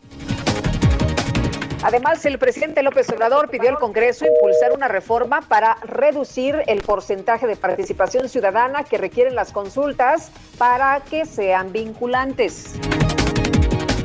Amnistía Internacional acusó a las autoridades del Líbano de obstaculizar sin escrúpulos las investigaciones sobre la fuerte explosión del 4 de agosto de 2020 en el puerto de Beirut que dejó a más de 200 muertos. Bueno, y el gobierno de China informó que las lluvias torrenciales de la semana pasada en la provincia de Gansu han dejado un saldo de por lo menos 302 personas muertas. Mi vecina de al lado ya me tiene cansado. En el oído de medio lado. Mi vecina de al lado ya me tiene cansado. En el oído de medio lado. La mañana me levanto, me cepillo los dientes. Saber en España, un programa de televisión dio a conocer la historia de una mujer que denunció a su vecina del piso de arriba por molesta actividad nocturna, ya que al tener encuentros con sus parejas hacía ruido excesivo y sus movimientos tiraban las cosas de su estantería. Sin embargo, tras meses de litigio, la audiencia provincial de Salamanca determinó que tanto ella como el programa deberán pagar 10 mil euros por violar la intimidad de la vecina. De medio lado, mi vecina de al lado ya me tiene.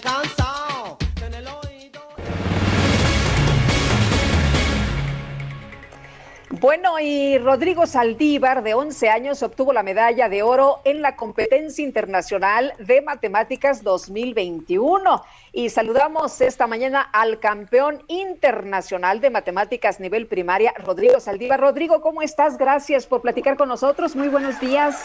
Muy buenos días. Gracias. Gracias, Rodrigo. Oye, usualmente a los chavos no les gustan las matemáticas. ¿Por qué, ¿Por qué sí te gustan a ti o cómo fue que te involucraste con las matemáticas? Pues en la Olimpiada de Matemáticas yo empecé a la edad de nueve años, en cuarto grado, eh, hace aproximadamente dos años y medio. Eh, pero en realidad las matemáticas me han gustado en general pues desde que tengo uso de razón, porque me han parecido pues muy bonitas, muy interesantes, eh, divertidas. Me satisface mucho el hecho de resolver un problema matemático y pues a veces digo, mientras más la dificultad, pues más la satisfacción. Oye, oye, Rodrigo, cuéntanos, ¿y cómo fue la competencia en esta ocasión? Sabemos que hay algunas restricciones por el eh, asunto del COVID. ¿Cómo, ¿Cómo fue la competencia? Cuéntanos un poquito. La competencia se hizo eh, online desde Indonesia, entre fueron 31 países, entre varias secciones. Por ejemplo, pues estaba la sección en la que yo participé. Bueno, participamos todos contra todos, pero mm, el concurso se dividía en secciones para hacer los exámenes.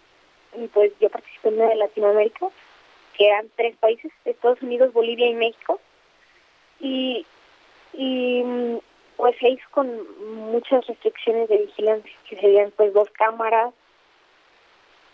pero sí, todo se hizo online y pues me perdí del viaje. Sí, hombre, te perdiste del viaje, mi querido Rodrigo. Eh, Rodrigo, el, siempre se nos ha dicho que los mexicanos no, no nos gustan las matemáticas, que a los mexicanos no se les dan las matemáticas. Eh, ¿Cuál ha sido tu experiencia y por qué tu gusto por las matemáticas? Pues mi experiencia ha sido pues muy alegre en esto de la Olimpiada, pues yo consideraría que todo lo que viene en la Olimpiada son pues cosas buenas y las matemáticas, pues, mm, me gustan porque se me hacen interesantes, eh, divertidas y creo que eh, me van a poder ayudar durante toda mi vida, pues, las, esto de las matemáticas. Aparte de que creo que, pues, con eso puedo desarrollar mi creatividad y mi ingenio, porque realmente los problemas de matemáticas no son operaciones o algo así, son problemas que ocupan términos matemáticos, eh, pero que tienes que tener ideas pues para saber qué método vas a usar y saber combinar los métodos para resolver un problema. Eh, Rodrigo, ¿te puedes pegar un poquito el, el teléfono para escucharte mejor? Claro. Ah, ándale, ándale, ahí un poquito mejor. Oye, ¿y cómo te sentiste cuando te dan a conocer el resultado de, tu examen y te dicen, oye Rodrigo, eres el ganador, eres el campeón, obtienes la medalla de oro? Me alegré mucho, mm, sentí que pues dos años y medio de mucho trabajo, duro, sacrificio, pues había valido la pena porque pues había sido mucho trabajo para estos resultados. Y, y pues me alegré mucho, pues agradecí y pues sí, eso. Estoy muy feliz, me sentí muy bien, celebré porque ya sentía que todo había valido la pena. Muy bien, pues Rodrigo, te mandamos un abrazo, te felicitamos y la verdad es que nos ha dado mucho orgullo saber que eres el campeón internacional de matemáticas nivel primaria. Muchas gracias. Hasta luego. Bueno, pues sí, efectivamente es un orgullo quien dice que no podemos tener medallas de oro. Sí, sí podemos. Son las 9.50. Vámonos a Avenida Juárez. Javier Ruiz se encuentra por allá. Adelante, Javier. Hola, Sergio Lupita, que era excelente mañana. Y justamente tenemos movilización de equipos de emergencia y policíacos sobre la avenida Juárez. Y es que hace unos momentos, Sergio, el conductor de un vehículo de Capital Bus, pues lo dejó estacionado en la avenida Juárez, se le hizo fácil bajar al baño y dejó pues este vehículo en neutral, pero encendido, desafortunadamente con la pendiente, pues este vehículo comenzó a avanzar chocando contra un vehículo compacto más y posteriormente contra un árbol de la Alameda Central. Pues al salir el conductor de este vehículo bastante espantado, pues decía que quien había movido su vehículo, no se acordaba de que lo había dejado pues en neutral y encendido. Afortunadamente no hay personas lesionadas, únicamente daños materiales, es eh, justamente en la avenida Juárez, a un costado del hemiciclo. Han llegado ya elementos de la Secretaría de Seguridad Ciudadana, quienes pues también ya han retirado este vehículo, se encuentran en el carril de extrema derecha y es por ello que también tenemos reducción de carriles, al menos para que transita de la avenida Valderas en dirección hacia el eje central Lázaro Cárdenas. Se espera que en los próximos minutos pues lleguen los seguros y posteriormente ya se lleven también estos vehículos al coronón. Lo bueno que hay que descartar es que no hay personas lesionadas. De momento, Sergio Lupita, el reporte que tenemos. Muy bien, Javier Ruiz, muchas gracias. Estamos atentos, buenos días. Buenos días y vámonos ahora con Gerardo Galicia en el centro de la Ciudad de México. ¿Qué pasa, Gerardo? Cuéntanos. Lupita, Sergio, excelente mañana. Estamos llegando justo al circuito del Zócalo y hemos encontrado un avance realmente rápido. Para nuestros amigos que van a transitar en el primer cuadro de la ciudad, lo pueden hacer de manera muy ágil. De hecho, la avenida 20 de noviembre también presenta un buen avance una vez que se deja atrás José María Saga. Este crucero es eh, conflictivo 20 de noviembre e Saga, pero superando el punto se puede avanzar bastante, bastante bien. Y si van a utilizar Saga, hay problemas para superar Pino Suárez y el eje central. Y por lo pronto, el reporte. Muy bien, muchas gracias, Gerardo. Buen día. Buenos días también para ti. Oye, Sergio, nos dicen desde el gobierno capitalino que van a atender el reclamo de uno de nuestros radioescuchas sobre eh, la conexión al, al Wi-Fi gratuito y nos piden si nos pueden dar la zona específica del reporte para atenderlo de inmediato. Sí, es por aquí lo teníamos, a ver si lo. Sí, a ver si lo encontramos en un momentito más. Sí. Bueno, a ver, eh, vamos con, mientras tanto, a la zona del Paseo de la Reforma con Israel Lorenzana. Adelante. Sergio Lupita, muchísimas gracias. Es el Paseo de la Reforma y la Avenida de los Insurgentes, donde nos encontramos en estos momentos.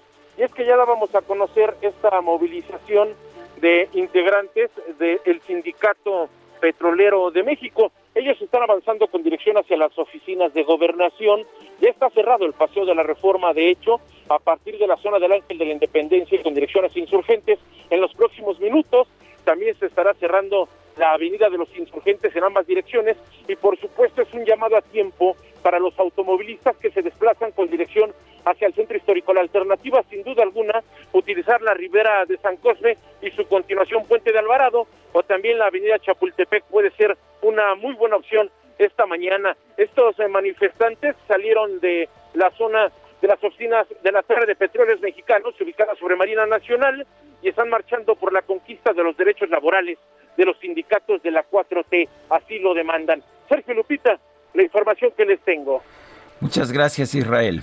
Hasta luego. Y bueno, rápidamente, en, otros temas, el peso se está fortaleciendo esta mañana frente a, a las divisas, frente al dólar en particular. Eh, se, se, ubica en ventanillas bancarias en 20.28, pero en el mercado el mayoreo está en 19.8487.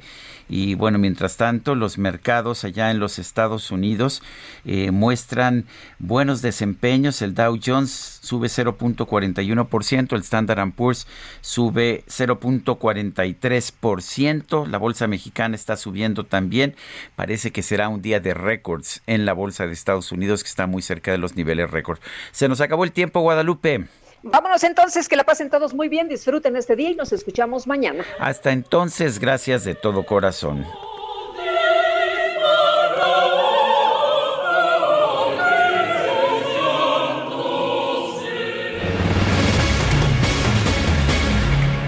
Heraldo Media Group presentó Sergio Sarmiento y Lupita Juárez por El Heraldo Radio.